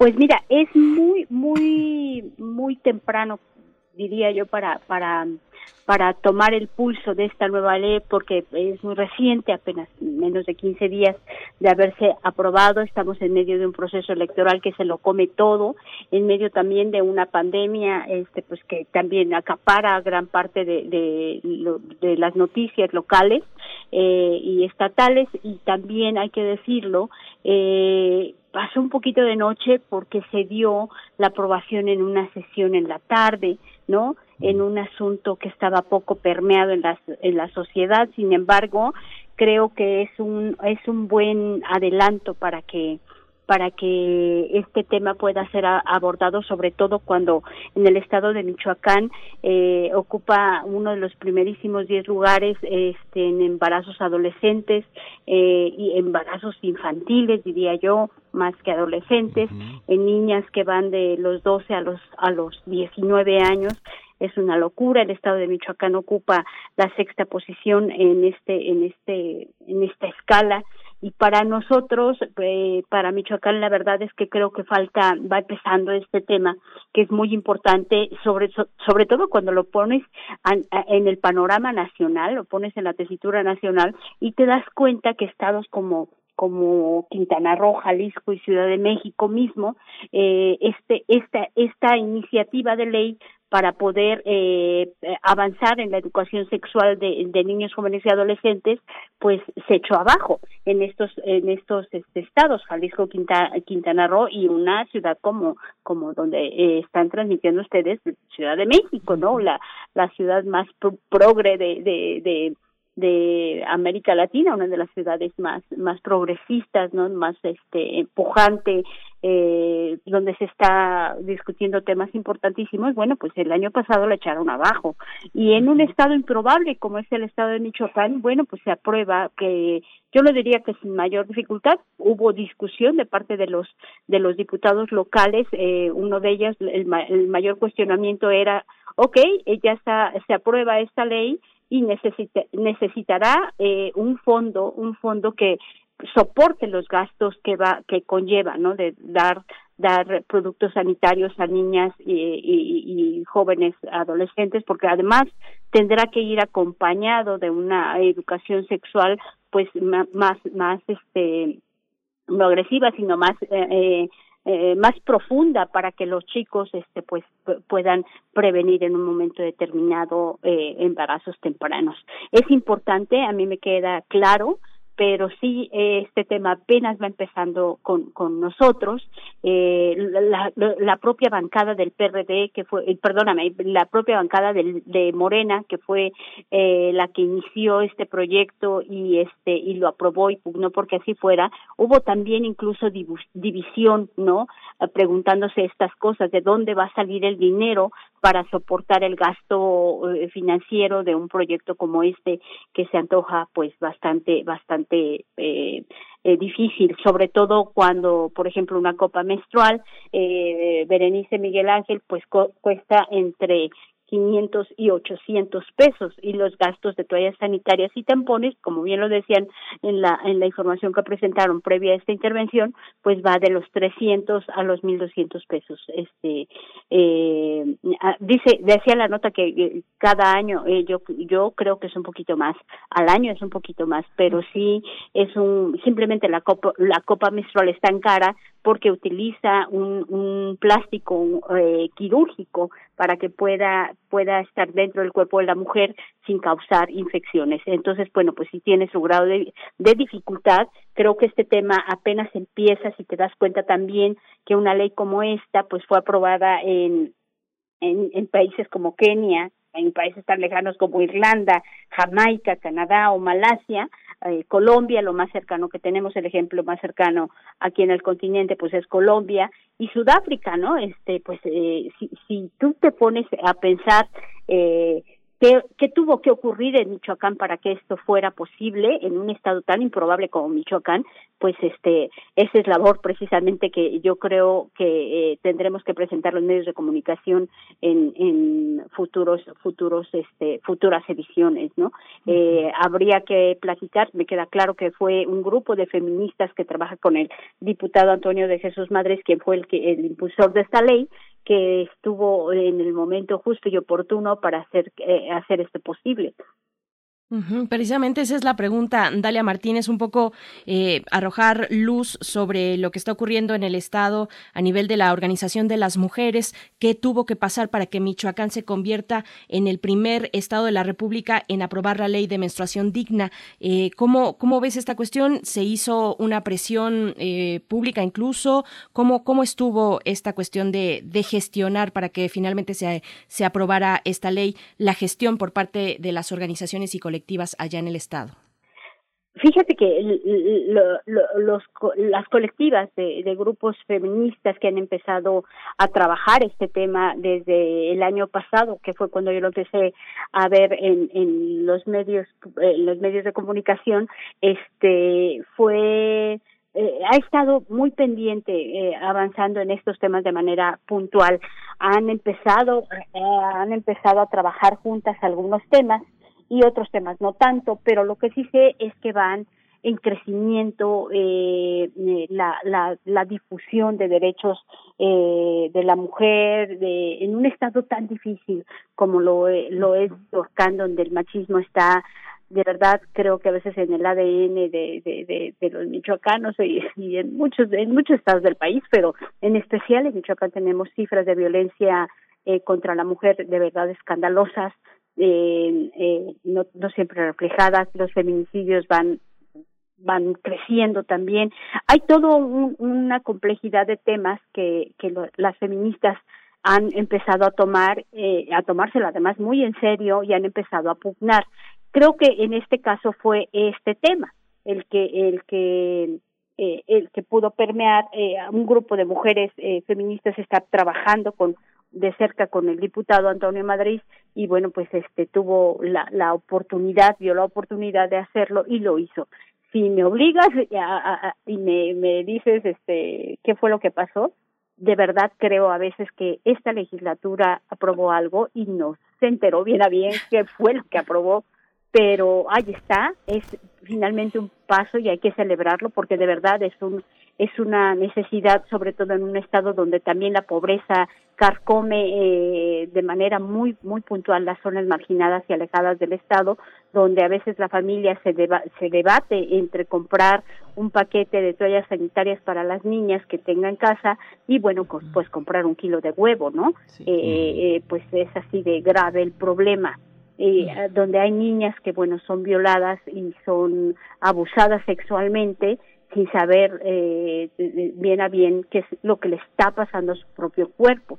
Entonces, eh, sí creo que es un avance eh, a nivel a nivel personal, te podría decir, Berenice, que pues es un paso, yo lo veo como un avance progresista, eh, bastante bastante importante que se verá no ahorita eh, desafortunadamente creo que es un un proyecto a, a pues a mediano plazo a, a, mediano plazo por decirlo decirlo menos. Y bueno pues este sin duda los grupos de colectivas feministas han hecho bien su tarea y está reflejado por lo menos aquí Sí, pues esta vez, eh, muchas gracias, Daniel Martínez. Una, una reflexión final, a mí me, me, asombra mucho que digas que, este, que tal vez no sepan ni, ni bien ni bien qué aprobaron, pero la ley tendrá que asentarse en una cuestión eh, presupuestal, en, una, en unas campañas también dirigidas a la población, eh, fundamentalmente este vínculo entre padres e, e hijas que todavía son menores cuando se inicia esta fase reproductiva en los jóvenes y que tienen que, tienen que atender, tienen que respaldar, respaldar, tienen que cobijar y que justamente hay una parte de la, de, la pobreza que estará paliada un poco con estas medidas. ¿Cuál es, tu, ¿Cuál es tu reflexión final? ¿Qué se espera pensando en que hay una serie de municipios de, de Michoacán que sí están justamente en pobreza extrema y otros en violencia extrema, que son también las formas eh, de la pobreza, de la pobreza mental y de la pobreza espiritual que, que, no permite que las personas vivan en libertad y sin miedo. ¿Cómo, cómo lo ves tú? Así es, cuando te digo que no, no saben ni qué aprobaron, me da la impresión de verdad, créeme que, que vi la cara de los, de los diputados cuando estaban aprobando eh, esta aplicación y algunos pues este les, me parece que les sonaba hasta simpático el asunto pero no tienen la información adecuada eh, de este tema por lo menos y de lo que implica la salud reproductiva y la educación sexual temprana. Eh, esta legislatura, en particular la, la 79 legislatura del Congreso del Estado de Michoacán, quiero decirte que se, que se ha caracterizado por de verdad ser eh, bastante improductiva, bastante, eh, no quisiera utilizar la palabra, pero tengo que hacerlo, eh, bastante grillera se enfrasca en unos temas que, de, política eh, de política sobre todo porque estamos enfrascados en un en un año electoral importantísimo importantísimo para el estado donde se renueva gobernador y legislaturas también y por si fuera poco se abrió la posibilidad de que fueran reelectos. Entonces ya te imaginarás el caldo que tenemos aquí este eh, político en Michoacán no de, donde me, donde lo que menos importa pues son los problemas de la sociedad y lo puedes ver en las estadísticas de, de seguridad que tiene el país, eh, eh, perdón, el Estado y el, las, las eh, cifras que tiene pues también eh, el Estado en materia de feminicidios, ¿no? O sea, eh, lo que menos les interesa en este momento, me atrevería a decir con todo con toda la responsabilidad, es pues lo que le pase en este momento a la sociedad. Ellos lo que quieren en este momento son votos. Entonces, por eso te digo que este tema saltó saltó eh, pues la verdad es que prácticamente de la nada, porque estuve leyendo también la iniciativa de ley aprobada y este y créeme que, que, que si, si uno fuera legislador con un poquito de dedicación, pues sí hubiera puesto eh, el acento en algunas cosas, no fundamentales, pero pero sí, este, por lo menos eh, ver que estuviera aprobada con algo de fondo para aplicar en este año, ¿no? eh, donde, eh, donde ya casi casi se está anunciando el regreso a clases de todo mundo y donde hay un gran, gran, un gran conflicto en temas de embarazos adolescentes. pero por eso te digo que creo que ni siquiera la leyeron, pero sí la aprobaron y bueno, para para los derechos de la mujer. Esto, esto Berenice y Miguel Ángel va, va a marcar un antes y un después. No ahorita, sí a mediano plazo y quizás a largo plazo, pero eh, espero que estemos ahí los, los medios de comunicación precisamente para darle seguimiento a este tema y de cómo se va aplicando, porque vuelvo a lo mismo, es lo aprueba un estado recóndito como somos Michoacán, eh, tan conflictivo como lo es Michoacán, eh, y, en otros lugares donde, donde pues eh, Kenia, Irlanda, Jamaica, Canadá, Canadá, un, un país este progresista, lo aprueba y aquí eh, en Michoacán pues también se aprobó, ¿no? Entonces pues ah, vamos a darle seguimiento puntual, esa es la responsabilidad que nos toca a los medios de comunicación. Así es, Dalia Martínez, nosotros te agradecemos mucho eh, que nos des este reporte, que nos des eh, pues cómo se, se sintió, cuál es esta temperatura política, digamos, en el Congreso del Estado para aprobar esto que en su momento, bueno, tendrá una implicación importante para las niñas y las adolescentes que tengan pues ese conocimiento más profundo de su cuerpo Ojalá que así sea, que la implementación sea exitosa y ahí estará la sociedad y también los medios, como dices tú bien, para darle seguimiento. Dalia Martínez, directora del Sol de Morelia y el Sol de Zamora, muchísimas gracias y muy buen día. Hasta luego, Berenice. Hasta luego, Miguel Ángel. gracias por el espacio. Gracias. Bien, pues nos vamos ya al corte de la hora. Son las nueve con un minuto. Nos despedimos de la radio Nicolaita, precisamente allá en Morelia. Les deseamos un perfecto y hermoso lunes en esta mañana. Bueno, donde habrá habrá eh, pues manifestaciones también en los estados distintos de la República. Vamos a hacer nuestro corte de la hora y volvemos a primer movimiento. Encuentra la música de primer movimiento día a día en el Spotify de Radio UNAM y agréganos a tus favoritos.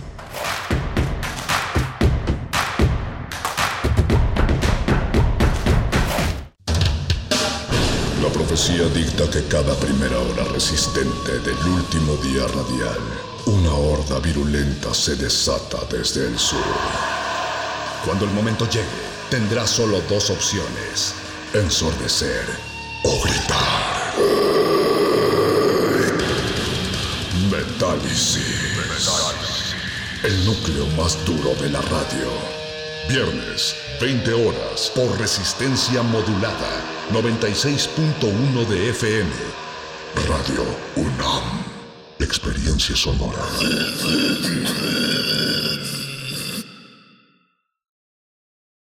Antes del Tribunal Electoral no existía un órgano jurisdiccional que defendiera plenamente nuestro voto. La democracia ha evolucionado y con ella la necesidad de instituciones firmes y autónomas. Ahora, nuestro derecho a participar en las elecciones se ha fortalecido. Sanciona a quienes ejercen violencia política en razón de género. También trabaja para que los grupos en situación de vulnerabilidad encuentren justicia. Como ves, el Tribunal Electoral resuelve conflictos que protegen los derechos político-electorales de todas y todos. Tribunal Electoral del Poder Judicial de la Federación si te agreden o amenazan para limitar tus derechos políticos. Si te ocultan o niegan información para impedir la toma de decisiones. Si tratan de obstaculizar tu campaña. Si te niegan recursos económicos para el ejercicio de tu cargo. Si minimizan tus opiniones, critican tu aspecto físico o vida personal. Si no te dejan opinar o votar por ser mujer. Es violencia política contra las mujeres en razón de género. Y ahora existen normas para sancionar estas conductas. Infórmate en igualdad.ine.mx y denuncia.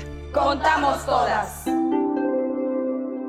El sol sale para todos, buscando salud para los mexicanos. Porque las familias tienen que contar con la atención que merecen. Con los medicamentos que necesitan para vivir en plenitud. Esto es una necesidad urgente que tiene que resolverse y para eso trabajamos. Porque del PRD queremos lograr que los servicios de salud sean de calidad y haya médicos y medicinas suficientes para todas y todos. Sabemos que eso es lo que quieres y con tu apoyo lo vamos a lograr.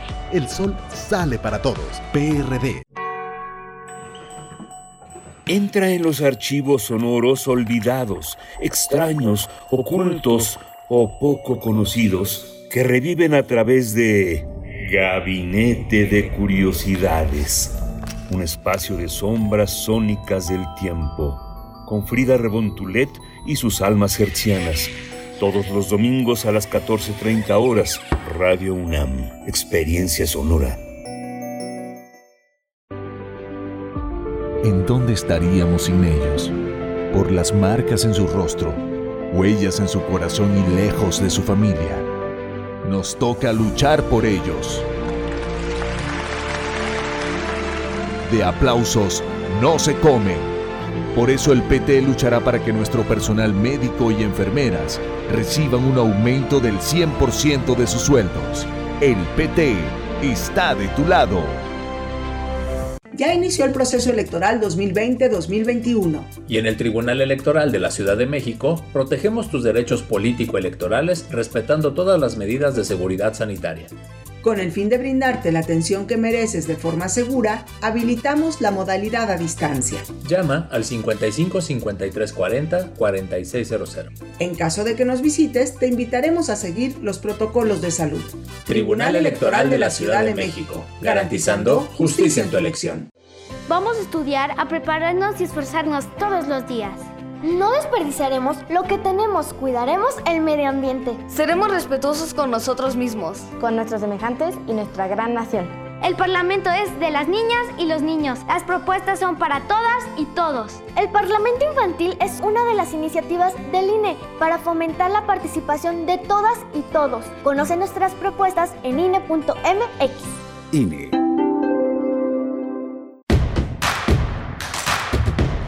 Síguenos en redes sociales. Encuéntranos en Facebook como Primer Movimiento y en Twitter como arroba PMovimiento. Hagamos comunidad.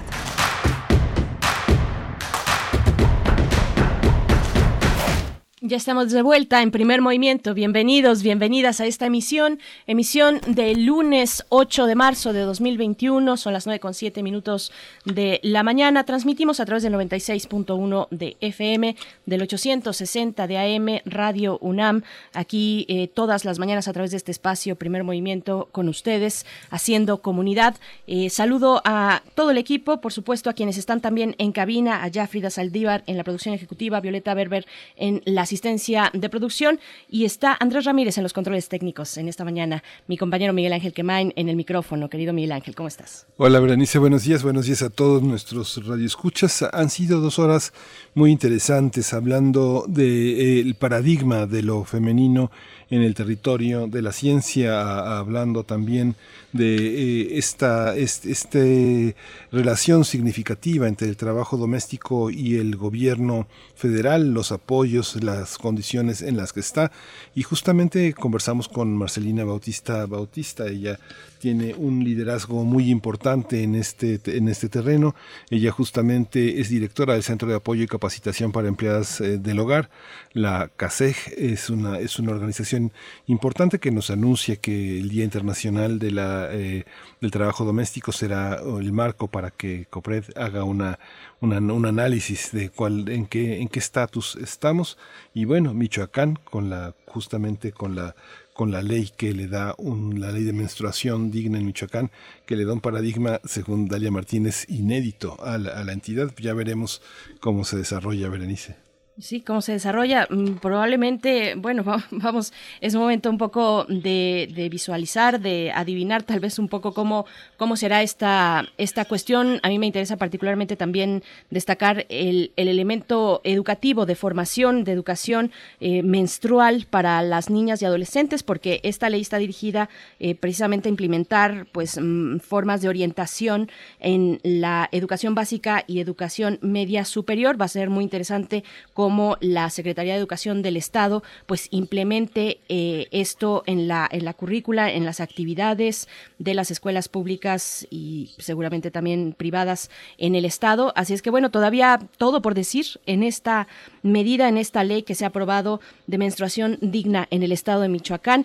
Y pues bueno, por delante, Miguel Ángel, en este día 8 de marzo, Día de Internacional de la Mujer, pues esperan, vamos a estar conversando, hay que decir eh, antes que otra cosa, que en nuestra mesa del día estaremos conversando sobre los movimientos feministas en México. Esto con la doctora Melisa Fernández Chagoya, doctora en Ciencias Sociales por la UAM. Ella es profesora de carrera en la Universidad del Claustro de Sor Juana y también estará la doctora Griselda Gutiérrez Castañeda, doctora en Filosofía por la UNAM, profesora de la Facultad de Filosofía y Letras también de, esta universidad, investigadora.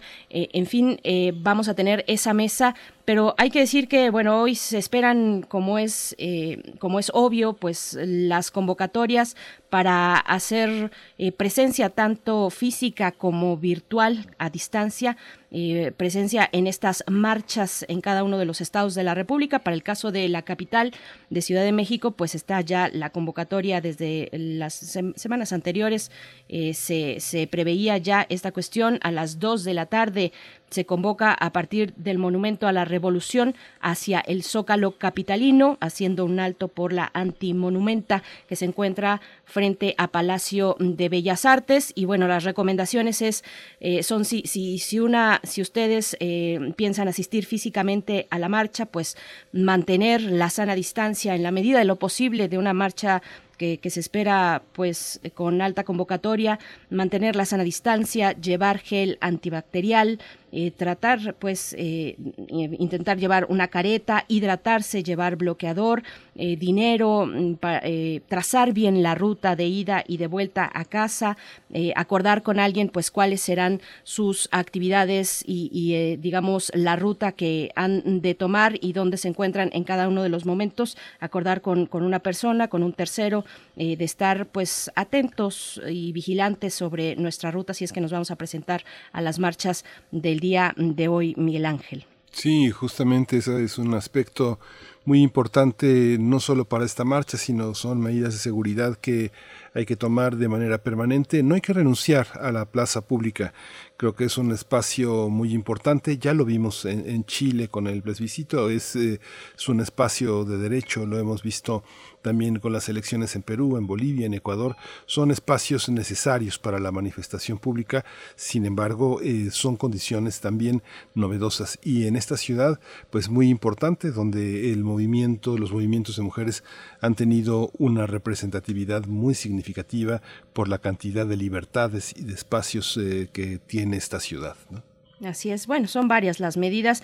Eh, varias organizaciones pues eh, realizaron un kit de protesta feminista, varias organizaciones, entre ellas Balance, Luchadoras, otras organizaciones también que, que, pues ya han compartido en sus redes sociales pues algunas líneas para salir a marchar el día de hoy, aquellas mujeres que lo tengan así planeado, realizar un análisis de riesgo, eh, realizar un protocolo de seguridad, entre otras cosas identificando rutas de transporte para llegar y salir de la movilización, crear una red de monitoreo, alguien que físicamente se encuentre fuera, fuera de la marcha y que nos mantenga al tanto de lo que está sucediendo. Eh, en cuanto a seguridad eh, física también, las recomendaciones de salud, por supuesto, y eh, seguridad digital, utilizar un teléfono pues con los contactos, digamos, directos, tenerlos muy bien rastreados para que en caso de ser necesario, pues nos pongamos en contacto con alguno de nuestros, precisamente de las personas que estarían monitoreando nuestra marcha. Así es que bueno, estas y otras cuestiones para el día de hoy, que sí se espera pues una marcha que, que, sea eh, abundante, digamos, eh, a la que asistan distintas colectivas y, personas. También hay que ir acompañadas si nos es posible, Miguel Ángel. Sí, sí, sí, justamente este va a ser una, una, una, cuestión importante. Ahorita justamente en este momento es el tema central en, en Palacio Nacional. El presidente justamente está abundando sobre este tema y sobre el tema de las violencias que ocurrieron el año pasado Así que bueno, va a ser, es, es, es, es polémico ya, tiene un sentido político muy fuerte. Esperemos que el sentido político no, no, no, oscurezca también el sentido en el que debemos de tener de acompañar las demandas legítimas de las mujeres, pero también distinguir entre lo que, se, lo que han llamado desde otros ámbitos simuladores, ¿no? simuladores de acompañamiento, simuladores de solidaridad y de empatía que son en este contexto pues también un, tema político muy complejo, muy difícil de diferenciar en un ámbito que evidentemente está polarizado, es difícil levantar la voz, casi todo lo que se levanta la voz es sumamente vigilado y sumamente eh, objeto de un escrutinio pues fuerte, a veces político, a veces ideológico, a veces este francamente en un orden de pensamiento, de discusión y de ideas importante. Hay que distinguir, hay que situarse en esa distinción, eso es muy importante. Por supuesto. Pues bueno, vamos, dicho esto, vamos directo, Miguel Ángel, si estás de acuerdo con la poesía necesaria. Estoy de acuerdo con la poesía necesaria y contigo. Vamos. Primer movimiento. Hacemos comunidad. Es hora de poesía necesaria. Bien, pues vamos con la poesía. Cuando encontré este poema, pensé eh, en las mujeres desaparecidas, eh, en mujeres víctimas de feminicidio y particularmente en las, en las madres y en los familiares que hoy están, eh, estarán presentes en esta marcha, seguramente ya sea en lo físico o en lo virtual, pero con esta exigencia de justicia, de saber dónde están sus hijas, dónde están sus hermanas desaparecidas o de exigir también justicia y esclarecimiento en casos de feminicidio. Y bueno, la poesía la poesía es de Andrea Crespo Madrid, una filóloga, poeta, narradora venezolana.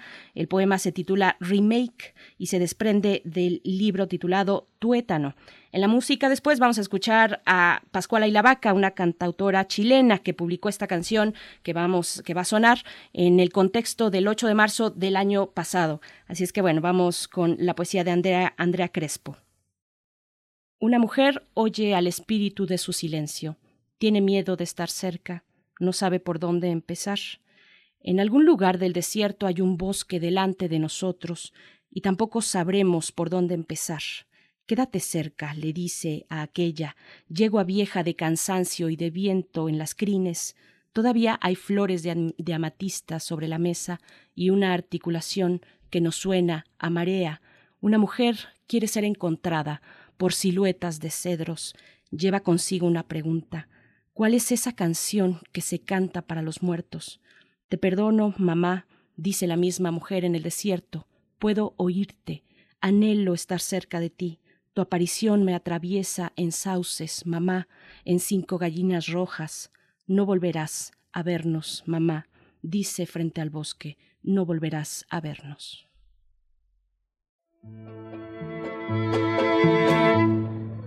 Mi vecinita sale a la calle vestida en carnaval. Quiere bailar la vida porque en su casa la pasa mal.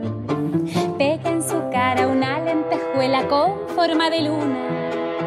Borda en su falda el nombre que llevó una hermana muerta.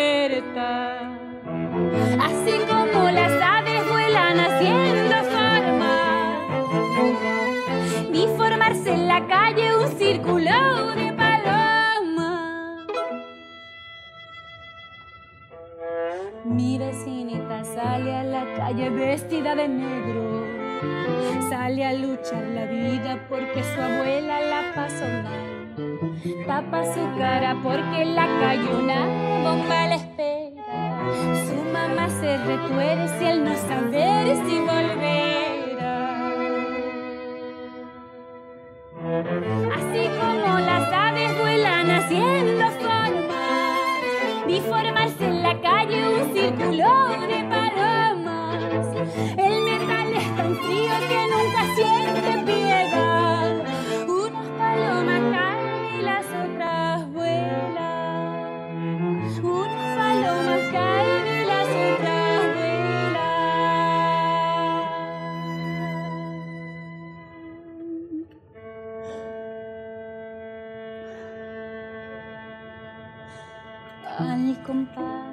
Compañeras, al compás.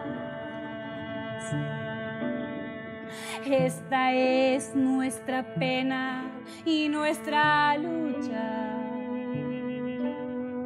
Al compás, compañeras, al compás. Este es nuestro canto y nuestra lucha. Compás, compañeras,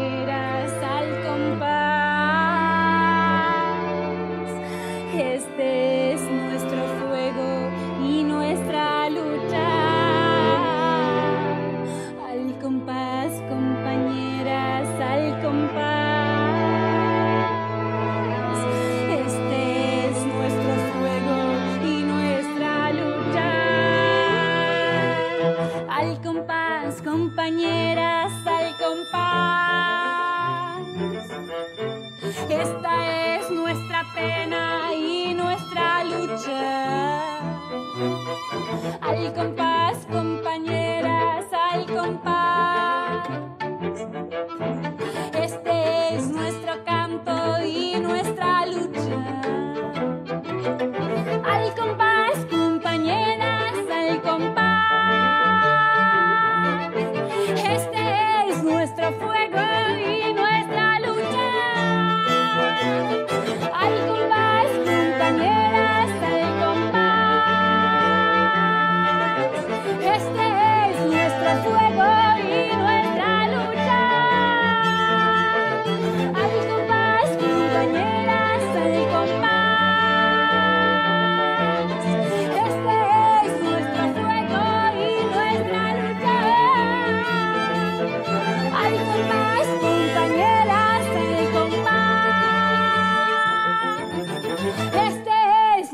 Fuego.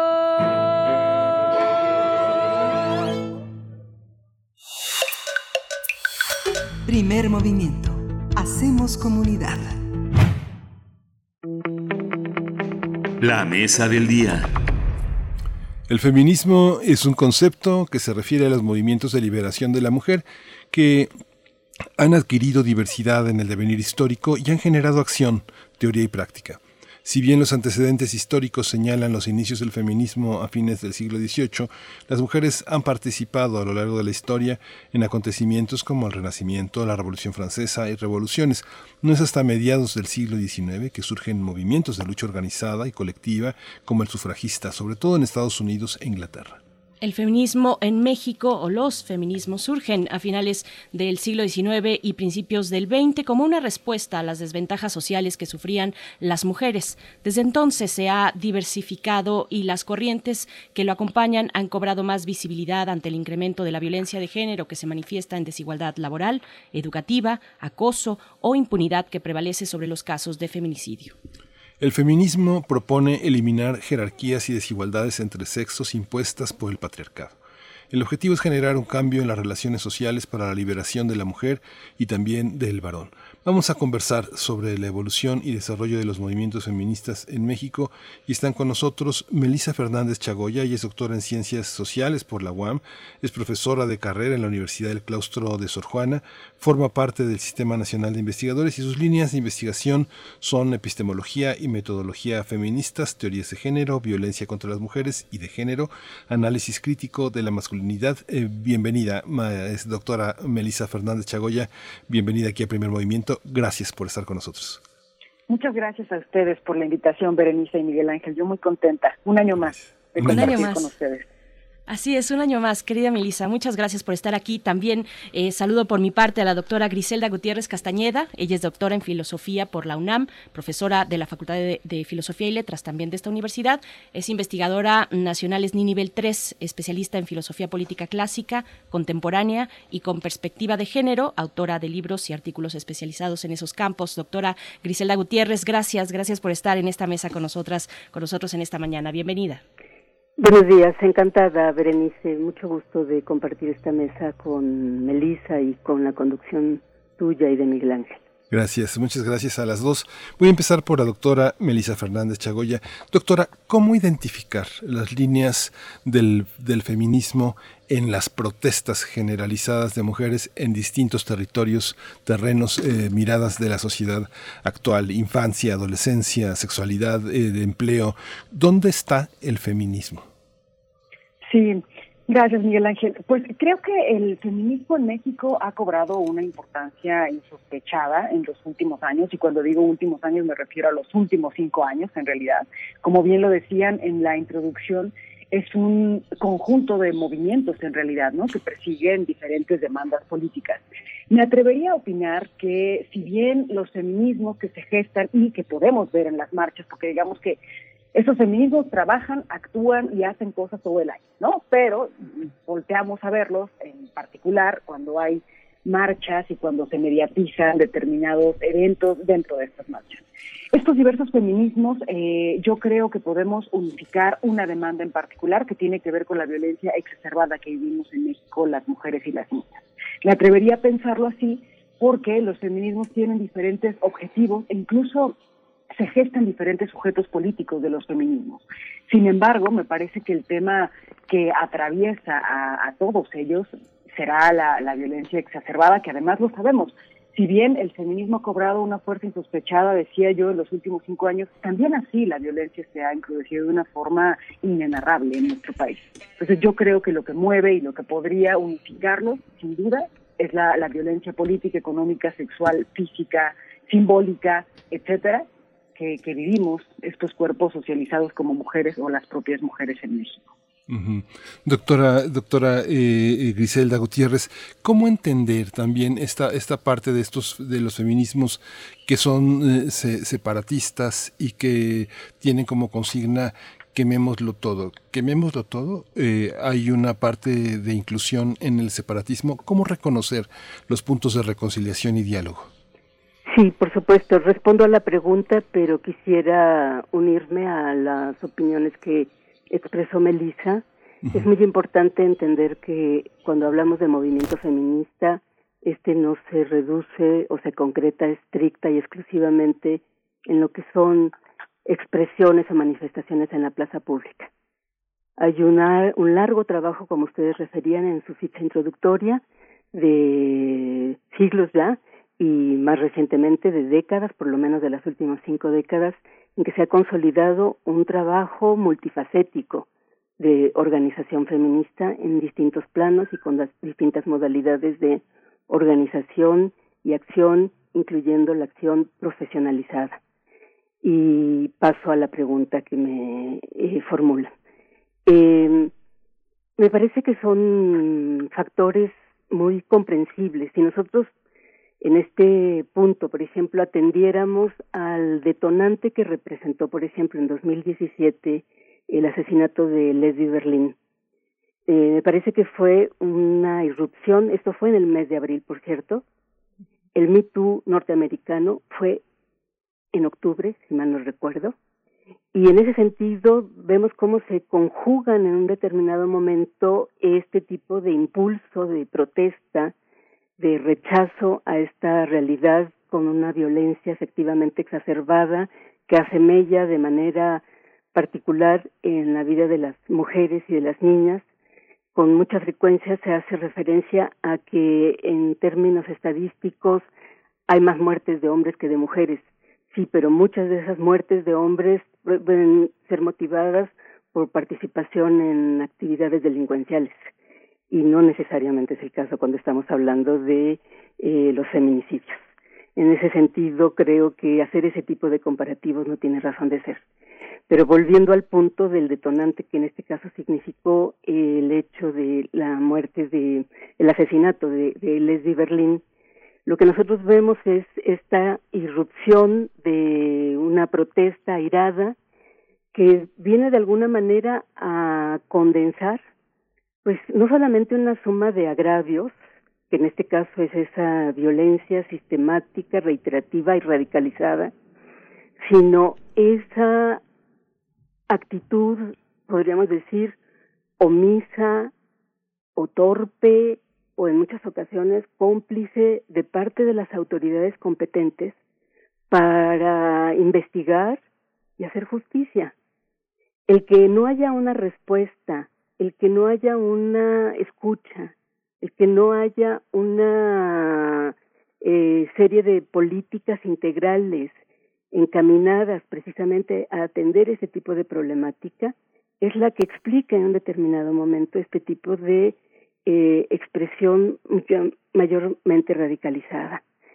Y esto ha dado lugar precisamente a esta vertiente, podríamos decir, separatista, en que ha sido, pues no solamente prácticamente un lema de, de, esa movilización, el no aceptar la eh, participación o la inclusión de hombres en sus filas, sino incluso de muchas otras voces femeninas y feministas organizadas o en términos individuales, etcétera, que tendrían posibilidad de colaborar y de contribuir a enriquecer el debate el diseño de estrategias de acción, etcétera.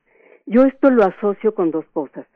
Una que tiene que ver con una experiencia histórica incluso del propio feminismo, en este caso de los setentas, en el que la experiencia de lo que fueron los grupos de autorreflexión de las feministas, que de alguna manera seguían esta suerte de pauta, eran entre mujeres y había una suerte de línea separatista, pero que era un momento de reconocimiento y de eh, acompañamiento para captar y concienciar el carácter, podríamos decir, social de la problemática, no el que fuese una problemática individualizada, el de aquellas que habían tenido la infeliz experiencia de vivir eh, relaciones violentas o experiencias abusivas, etcétera. Siento que muchas de las personas que están participando en las movilizaciones actuales tienen ese rasgo característico etario que es que son muy jóvenes, muchas de ellas se están iniciando justamente en lo que son estas líderes de la lucha feminista.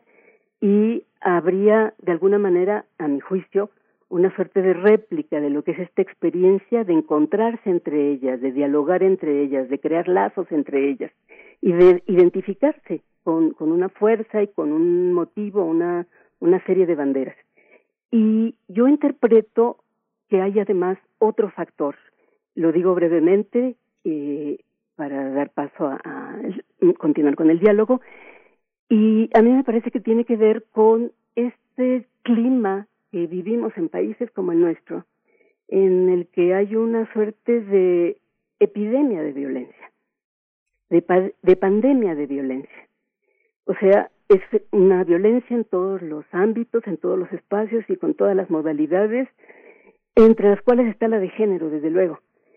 Y esto ha generado a nivel social una suerte de reacción muy generalizada de eh, conductas exacerbadas de escepticismo hacia las autoridades, de desencuentro con lo que podrían ser las causas institucionales para eh, encontrar solución a la problemática y que rompe de alguna manera con lo que podrían ser las posibilidades y los cauces, pues podríamos decir, de un diálogo con tintes más democratizados, de intentar generar en esa misma línea democratizada formas de negociación, de escucha, en donde por supuesto uno de manera firme mantiene sus reivindicaciones y sus banderas, pero la posibilidad de esa negociación lo que implica y lo que va en juego es hacer política.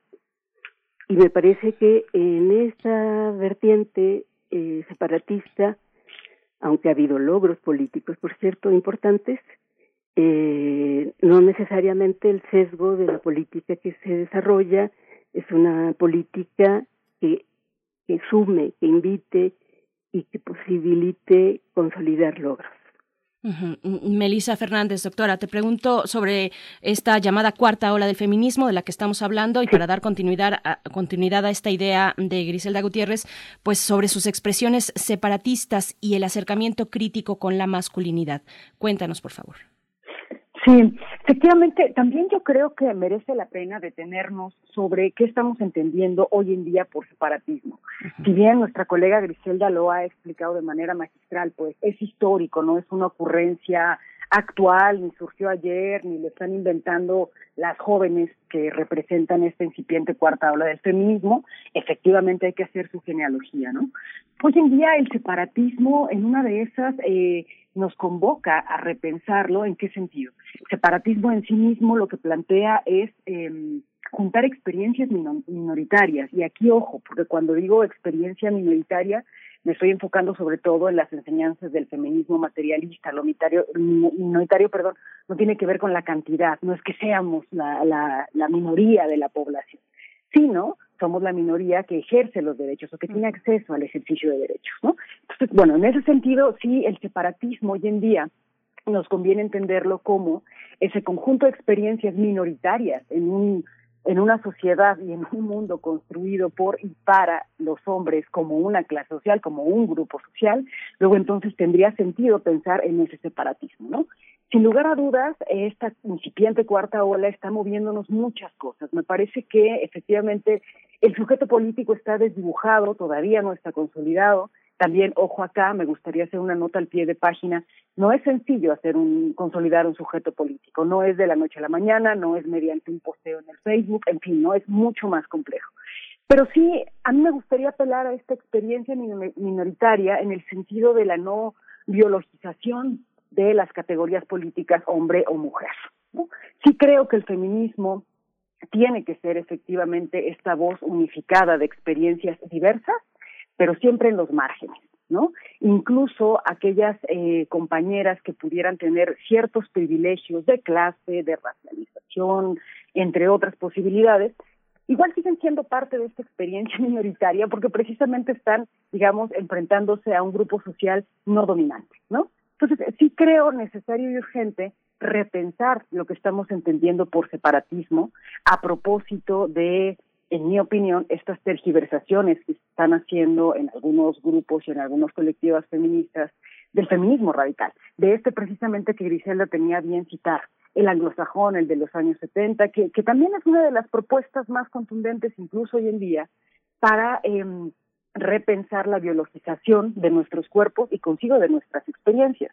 Dicho sea de paso, biologizar, es decir, achacarle a la biología todo lo social, ¿no? Más bien tendríamos que pensarlo al revés, pues, ¿no? ¿Cómo ha sido que hemos construido un discurso que naturaliza la desigualdad social? Y entonces ahí nos cambia un poco el panorama para entender quién pudiera ser o quién queremos que sea el sujeto eh, político del feminismo actual. Sin lugar a dudas, esta cuarta ola nos, nos mueve tapetes, me parece, a todas las mujeres de todas las generaciones y de todas las identidades políticas y sexuales, porque efectivamente nos pone frente a frente entre nosotras sobre qué es lo que queremos de aquí en adelante. Y algo, dicho sea de paso, rapidísimo nada más para terminar, es, es terrible, pues, ¿no? Incluso yo lo estoy experimentando como cada año, parece que las demandas son las mismas, Berenice. Yo digo, oigan, o sea, ¿cómo no van a estar furiosas y lo que siguen, no? Las mujeres, ¿cómo no vamos a estar furiosas y lo que siguen las mujeres y sobre todo las más jóvenes? Si todos los años estamos exigiendo la misma cosa y pareciera que no hay ningún cambio. Y me parece que, que lo ha retomado Griselda, las demandas al Estado puntualmente, ¿no? La, la impunidad, la justicia patriarcal, que yo le llamo por no llamarle injusticia, sigue siendo lo mismo. Mm, Griselda Gutiérrez, bueno, sobre esta misma idea de las mujeres como sujetos políticos dentro del feminismo, la cuarta ola tiene un soporte importante en el espacio virtual que de alguna manera, digámoslo así, llanamente lo ha viralizado, ha viralizado las denuncias y las demandas feministas y muchas otras cosas. Eh, lleva el feminismo o los feminismos un avance eh, muy importante sobre sus propias discusiones y sus propia, su propia agenda. Pero ¿cómo afecta, eh, para bien o para mal, cómo problematizar esta cuarta ola del feminismo en torno a, lo viral y a lo popularizado que, pueda estar, eh, que puedan estar sus, sus denuncias. ¿Cómo, cómo verlo, doctora Griselda? Ah, bueno, a mí me parece que ese es un tema clave y que habla de alguna manera de las transformaciones que trajo consigo todo la revolución en el ámbito de la comunicación con todo este tipo de eh, tendencias globalizantes. Y lo que nosotros estamos constatando en este caso a través de la lucha feminista es eh, cuál es el tipo de capitalización que se puede hacer justamente de ese tipo de recursos mediáticos, como en este caso puede ser la Internet y todas estas betas de lo que son las redes y todas estas modalidades de comunicación que hoy prevalecen. Eh, yo allí eh, señalaría varios puntos que creo que son muy atendibles. Uno es un signo de la época, las chicas como muy eh, situadas en lo que es su momento, por supuesto, están capitalizando ese recurso de manera muy amplia y en algunas ocasiones muy creativa, hábil, lo estamos viendo con muchas de las imágenes que se nos estuvieron compartiendo desde el día de antier, que se plantaron las vallas alrededor de las instalaciones oficiales e históricas, etcétera. Y esto de alguna forma lo que nos muestra es, pues, esa capacidad, podríamos decir, que pueden tener la, la Internet de darle no solamente una velocidad inusitada, sino una proyección y una difusión que no conoce fronteras. y que puede llegar a todos los espacios en, al, instante. Eso le da una potenciación, por supuesto, a lo que puede ser en este caso su, su presencia eh, pública, su discurso del de, movimiento de las chicas. Pero además hay otra cosa que yo creo que no podemos perder de vista. Esto que potencia de manera tan significativa una causa, al mismo tiempo va de la mano con lo que en este caso es la lógica de comunicación, los códigos operativos con que funcionan esos recursos eh, tecnológicos, que es la de la comunicación breve, en donde no hay lugar mayor a la argumentación sustentada, consistente, etcétera. Es una modalidad que incita a una reacción rápida y que lo estamos viendo no solamente en el caso del feminismo, en muchas otras eh, eh, actividades y, y problemáticas que nos ocupan, en las que lo que nosotros estamos llamando comunicación, pues deja mucho que desear en cuanto a la aplicación cabal del término para definirlas. Porque no hay realmente una interacción argumental lo que hay son, en muchas ocasiones, son reacciones viscerales.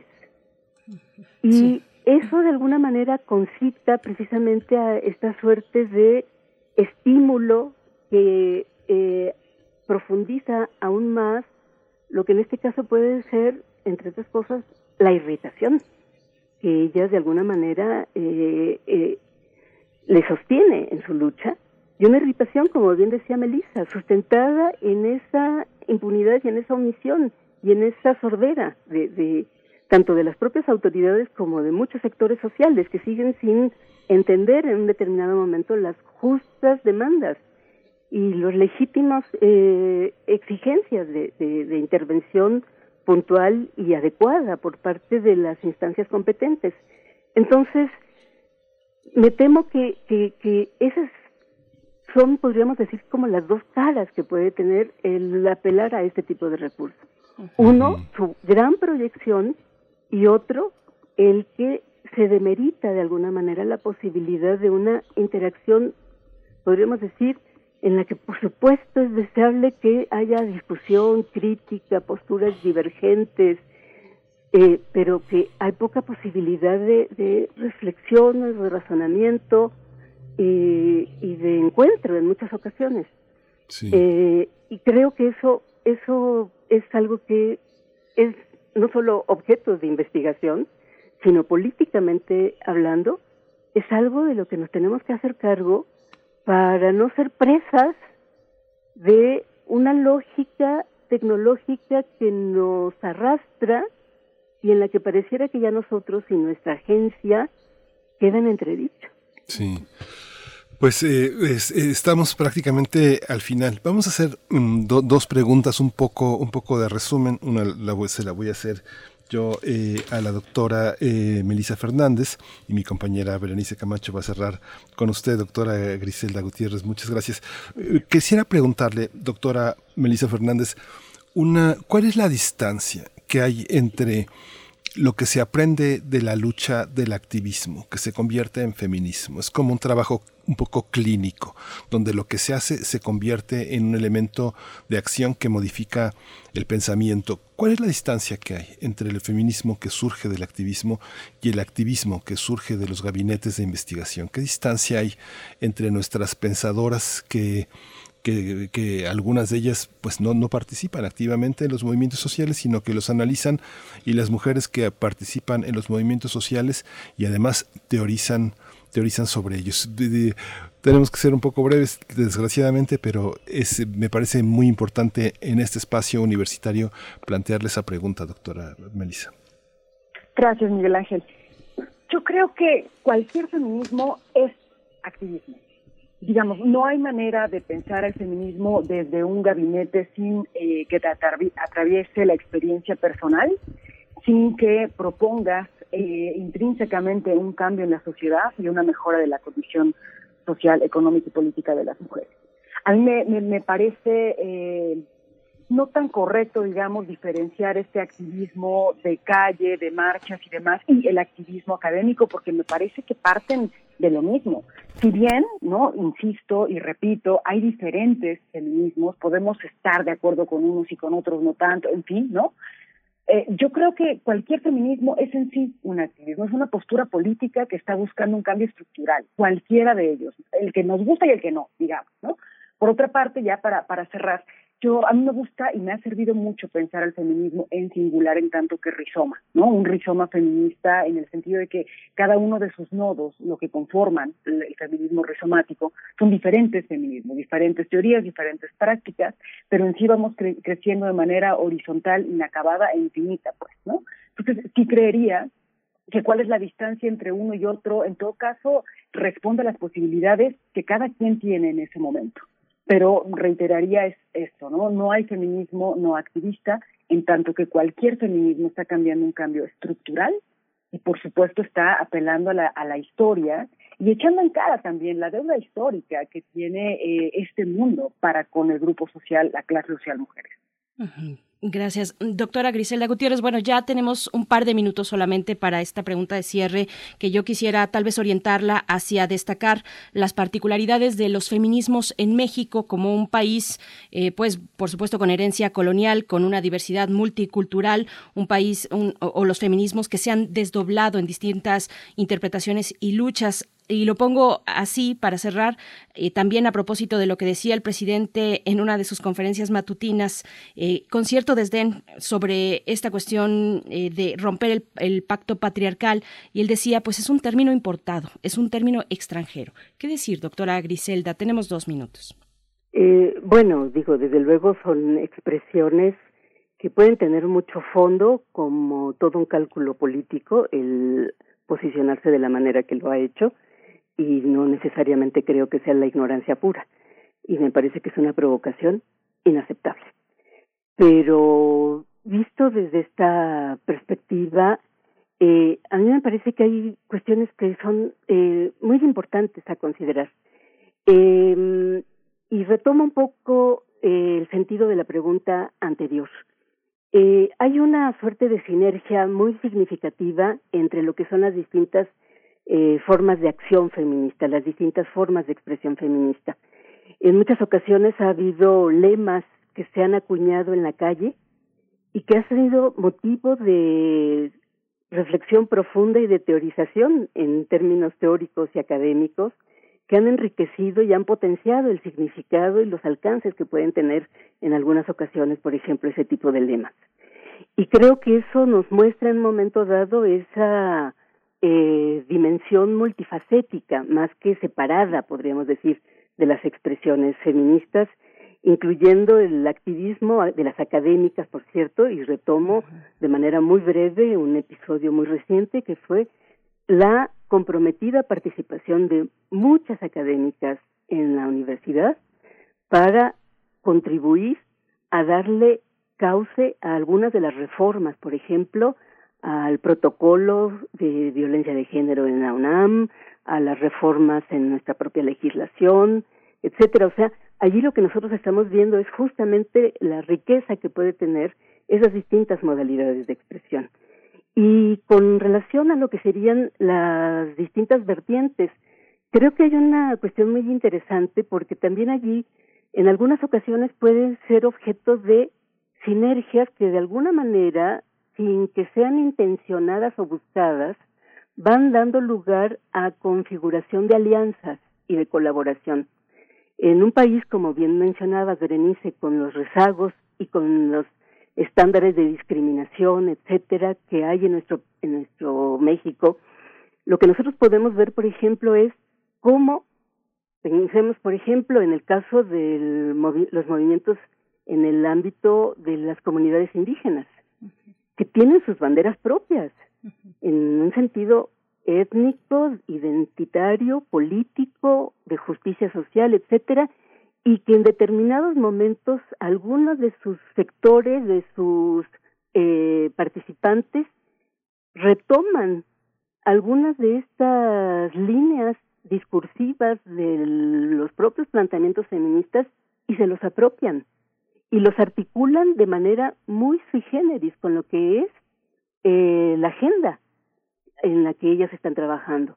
Y hay casos diversos, digo, tenemos por supuesto uno de los más destacados, que es el de las mujeres zapatistas, o el propio Consejo Indígena, que en su momento elige a Marichuy como su representante, incluso como su candidata. Pero también podemos encontrar en un momento dado eh, en otros campos expresiones múltiples. En este mismo tenor de comunidades, por ejemplo, indígenas, eh, como resultante de las políticas económicas neoliberales extractivistas, nos estamos encontrando con organizaciones y presencia de mujeres muy significativa eh, en lucha por la defensa de su territorio. Dado este proceso de predación ecológica en defensa de la explotación de sus fuentes acuíferas, de eh, mineras, etcétera. Eh, hace una semana un grupo en Puebla, Atzin, en donde tienen una presencia importante las mujeres, tuvieron un gran logro para frenar los eh, abusos de las mineras canadienses. Y allí hay otra vez una suerte de apropiación en donde al mismo tiempo que incorporan lo que puede ser todo este discurso de empoderamiento feminista, al mismo tiempo hay colaboración en términos de asesoría por parte de grupos feministas que están también colaborando con ellas. Y lo mismo podríamos pensar en el caso de los grupos de madres y familiares de víctimas de feminicidio y desaparición forzada, que tienen sus banderas definitorias, pero que gradualmente han ido ellas mismas incorporando algunas de esas banderas, como puede ser en este caso esta dimensión autogestiva, esta eh, dimensión de aprender a ejercer el derecho de petición y el derecho de protesta, acompañadas en este caso con agrupaciones feministas, con protestas tan llamativas como la toma de las instalaciones de la Comisión Nacional de Derechos Humanos. Entonces, pues, vemos allí la riqueza ¿no? que puede haber en un determinado momento con problemáticas muy fuertes y radicales en nuestro país tienen sus banderas específicas, pero que van articulando en un momento dado vetas de lo que es este discurso libertario, emancipador, democrático. Pues les agradecemos por supuesto, les agradecemos a ambas. Qué, qué, lástima que el tiempo corre así, de esta manera, rápidamente, pero nuestro agradecimiento y también seguimos su trabajo que siempre nos muestra pues puntos de verdad con mucha luz y muy interesantes. Doctora Griselda Gutiérrez, eh, profesora, investigadora también, eh, profesora de la Facultad de Filosofía y Letras de la UNAM. Muchas gracias. Muchas gracias, Berenice. Muchas gracias, Miguel Ángel, y mucho gusto, Melissa. Igualmente, muchas gracias. Gracias, doctora Melisa Fernández Chagoya, eh, profesora eh, de la Universidad del Claustro de Sor Juana. Eh, muchas gracias por todo, por esta charla. Gracias a ustedes. Muchas gracias. Qué de ideas, qué, qué, de, qué, qué, de perspectivas. Pues vamos a ir con música, vamos a escuchar de Mariel Mariel, Sacar los tambores. Después de tanto silencio, nuestro momento es ahora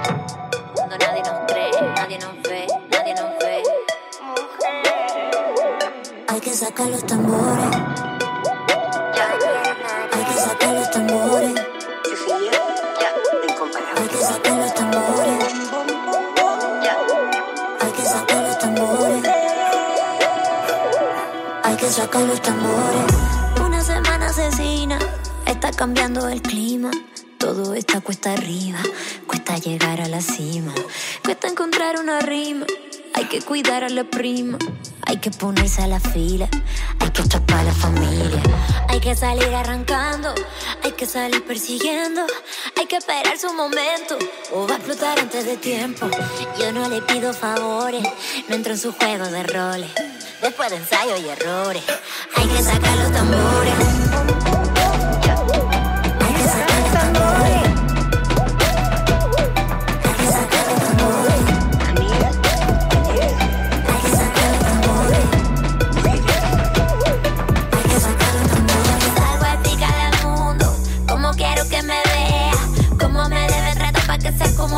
necesito que sea. Pregunten por mientras, que me estoy aburriendo. Y en cualquier momento agarro mi maleta y parto pa' mi pueblo. Y yo tengo la mercancía, tú prende los motores. Este es un juego nuevo y van a caer falsos ganadores. Pa' la esquina y sus alrededores. Primer movimiento. Hacemos comunidad. Biosfera en equilibrio. Doctora Clementina Equigua, bienvenida, buenos días. Cerramos contigo esta emisión, emisión del 8 de marzo, para hablar de Wangari Maathai, Premio Nobel de Paz en 2004, promotora de los cinturones verdes en África. ¿Cómo estás, querida Clementina? Te escuchamos. Buenos días, pues muy bien. Eh, me voy a apurar para hablar de este mujerón que es eh, eh Wangari Maathai. Ella eh, en la página del movimiento que se llama Cinturón Verde, en inglés greenbeltmovement.org, eh, se relata que hacia fines de la década de 1970, algunas mujeres de zonas rurales de Kenia se quejaban de que los arroyos y ríos cercanos a sus comunidades se estaban secando, que había inseguridad en el abasto de alimento y que cada vez tenían que caminar más lejos para conseguir leña para cocinar o para hacer sus cercados. La causa era la deforestación y la degradación de sus tierras sobreexplotadas durante la colonia inglesa. inglesa.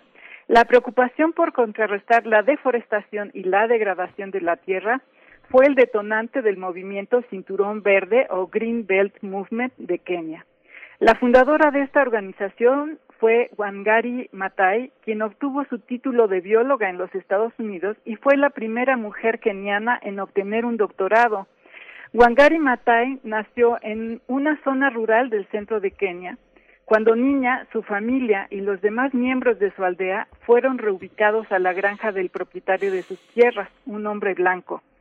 Wangari era buena estudiante, así que tuvo la oportunidad de primero estudiar en un internado católico en Kenia, en donde aprendió inglés, y en 1960, a, a través de la Fundación John F. Kennedy, consiguió una beca para estudiar a los Estados Unidos, en donde hizo sus estudios de licenciatura y de maestría en biología. Después, siguió estudios de doctorado en Alemania y Nairobi y repito, fue la primera mujer en obtener un doctorado en su país, pero además era la primera con dicho grado en la región central y este de África. En 1976, Matai se unió al Consejo Nacional de Mujeres de Kenia, que era una organización fundada en 1900 64 con el fin de coordinar varios grupos femeninos, como por ejemplo la Unión de Enfermeras y Mujeres Empresarias de Nairobi. Ahí empezó a promover la idea de la importancia de que las comunidades sembraran árboles creando cinturones verdes cercanos a sus casas. Particularmente impulsó a las mujeres. Las enseñó a recolectar semillas de especies de árboles nativos, a hacerlos almácigos y a cuidar a los arbolitos que ya habían sembrado. Las mujeres recibían cinco centavos de dólar por cada árbol que sembraban y cuidaban por tres años. Para la mayoría de ellas era la primera vez que recibían remuneración por su trabajo. En el documental Taking Root, The Vision of Wangari Maathai, ella dice que el movimiento empezó como una campaña de siembra de árboles, pero añade que era un poco más que simplemente sembrar árboles, también era sembrar ideas. Decía que eso le daba a la gente una razón para defender sus derechos, razones para proteger los derechos del ambiente y razones por las que deben proteger los derechos de las mujeres. Wangari Maathai así empezó un movimiento que contribuyó no solamente a sembrar millones de árboles en todo Kenia, sino que también contribuyó a la democratización de su país. Decía que no puedes proteger el ambiente a menos que les des poder a la gente, que les informes y les hagas entender que sus recursos son de ellos mismos y que los deben proteger. Con respecto a los cambios sociales, decía que es la gente la que debe salvar al ambiente, es la gente la que debe hacer que los líderes cambien. Añadía que todos debemos mantenernos firmes defendiendo en lo que creemos sin que se nos intimide. En 2004, Wangari Maathai recibió el Premio Nobel de la Paz por su contribución al desarrollo sostenible, a la democracia y a la paz. Wangari Maathai murió en septiembre de 2011, dejando un legado que contribuyó a cambiar el rumbo de su país y ha inspirado movimientos similares en el resto del mundo. Hoy, el Día Internacional de la Mujer, haciendo visible lo visible, no invisible, Quiero celebrar la vida de todas las mujeres que contribuyen a hacer cambios en favor de nuestro medio ambiente. Y particularmente quiero reconocer a la vasta comunidad de mujeres de nuestro instituto y científicas de todo el mundo que día a día con su trabajo van esculpiendo más conocimientos sobre la naturaleza de nuestro planeta. Y para celebrar este día los invito a escuchar también nuestra emisión de hoy a las 4 de la tarde eh, en Navitare, donde conversaremos con Cora Arismendi sobre jardines de colibríes y a las 5 estaremos transmitiendo en nuestro canal de YouTube un homenaje a todas las mujeres del Instituto de Ecología. Contaremos con la presencia de algunas de sus fundadoras y con personal que todavía labora con nosotros. Y termino con una frase de Wangari Matai. Si cuidamos del ambiente, entonces podremos sobrevivir. Pues muchísimas gracias, eh, Clementina Equigua, muchas gracias por tu participación. Pues eh, a, conmemorar eh, dando esta enorme presencia por la paz y, por el mundo de esta, de, esta gran, de esta gran pensadora. Muchísimas gracias. Nos vemos el próximo lunes, Clementina. Claro que sí. Hasta, hasta pronto. Hasta pronto. Hasta pronto. Clementina Equigua. Bueno, con esto nos despedimos, con esta, eh, este reconocimiento también para las defensoras del territorio y del medio ambiente y estos puntos que siempre nos pone Clementina Equigua en la mesa. Gracias, querido Miguel Ángel Quemán. Gracias a todo el equipo. Quédense aquí en Radio UNAM. Gracias, Berenice Camacho. Es un privilegio estar contigo todos los días. Esto fue el Primer Movimiento. El mundo desde la universidad. Radio UNAM presentó Primer Movimiento. El mundo desde la universidad. Con Berenice Camacho y Miguel Ángel Quemain en la conducción. Frida Saldívar y Violeta Berber, producción. Antonio Quijano y Patricia Zavala, noticias. Miriam Trejo y Rodrigo Mota, coordinadores de invitados. Tamara Quirós, redes sociales. Arturo González y Socorro Montes, operación técnica. Locución, Tessa Uribe y Juan Stack.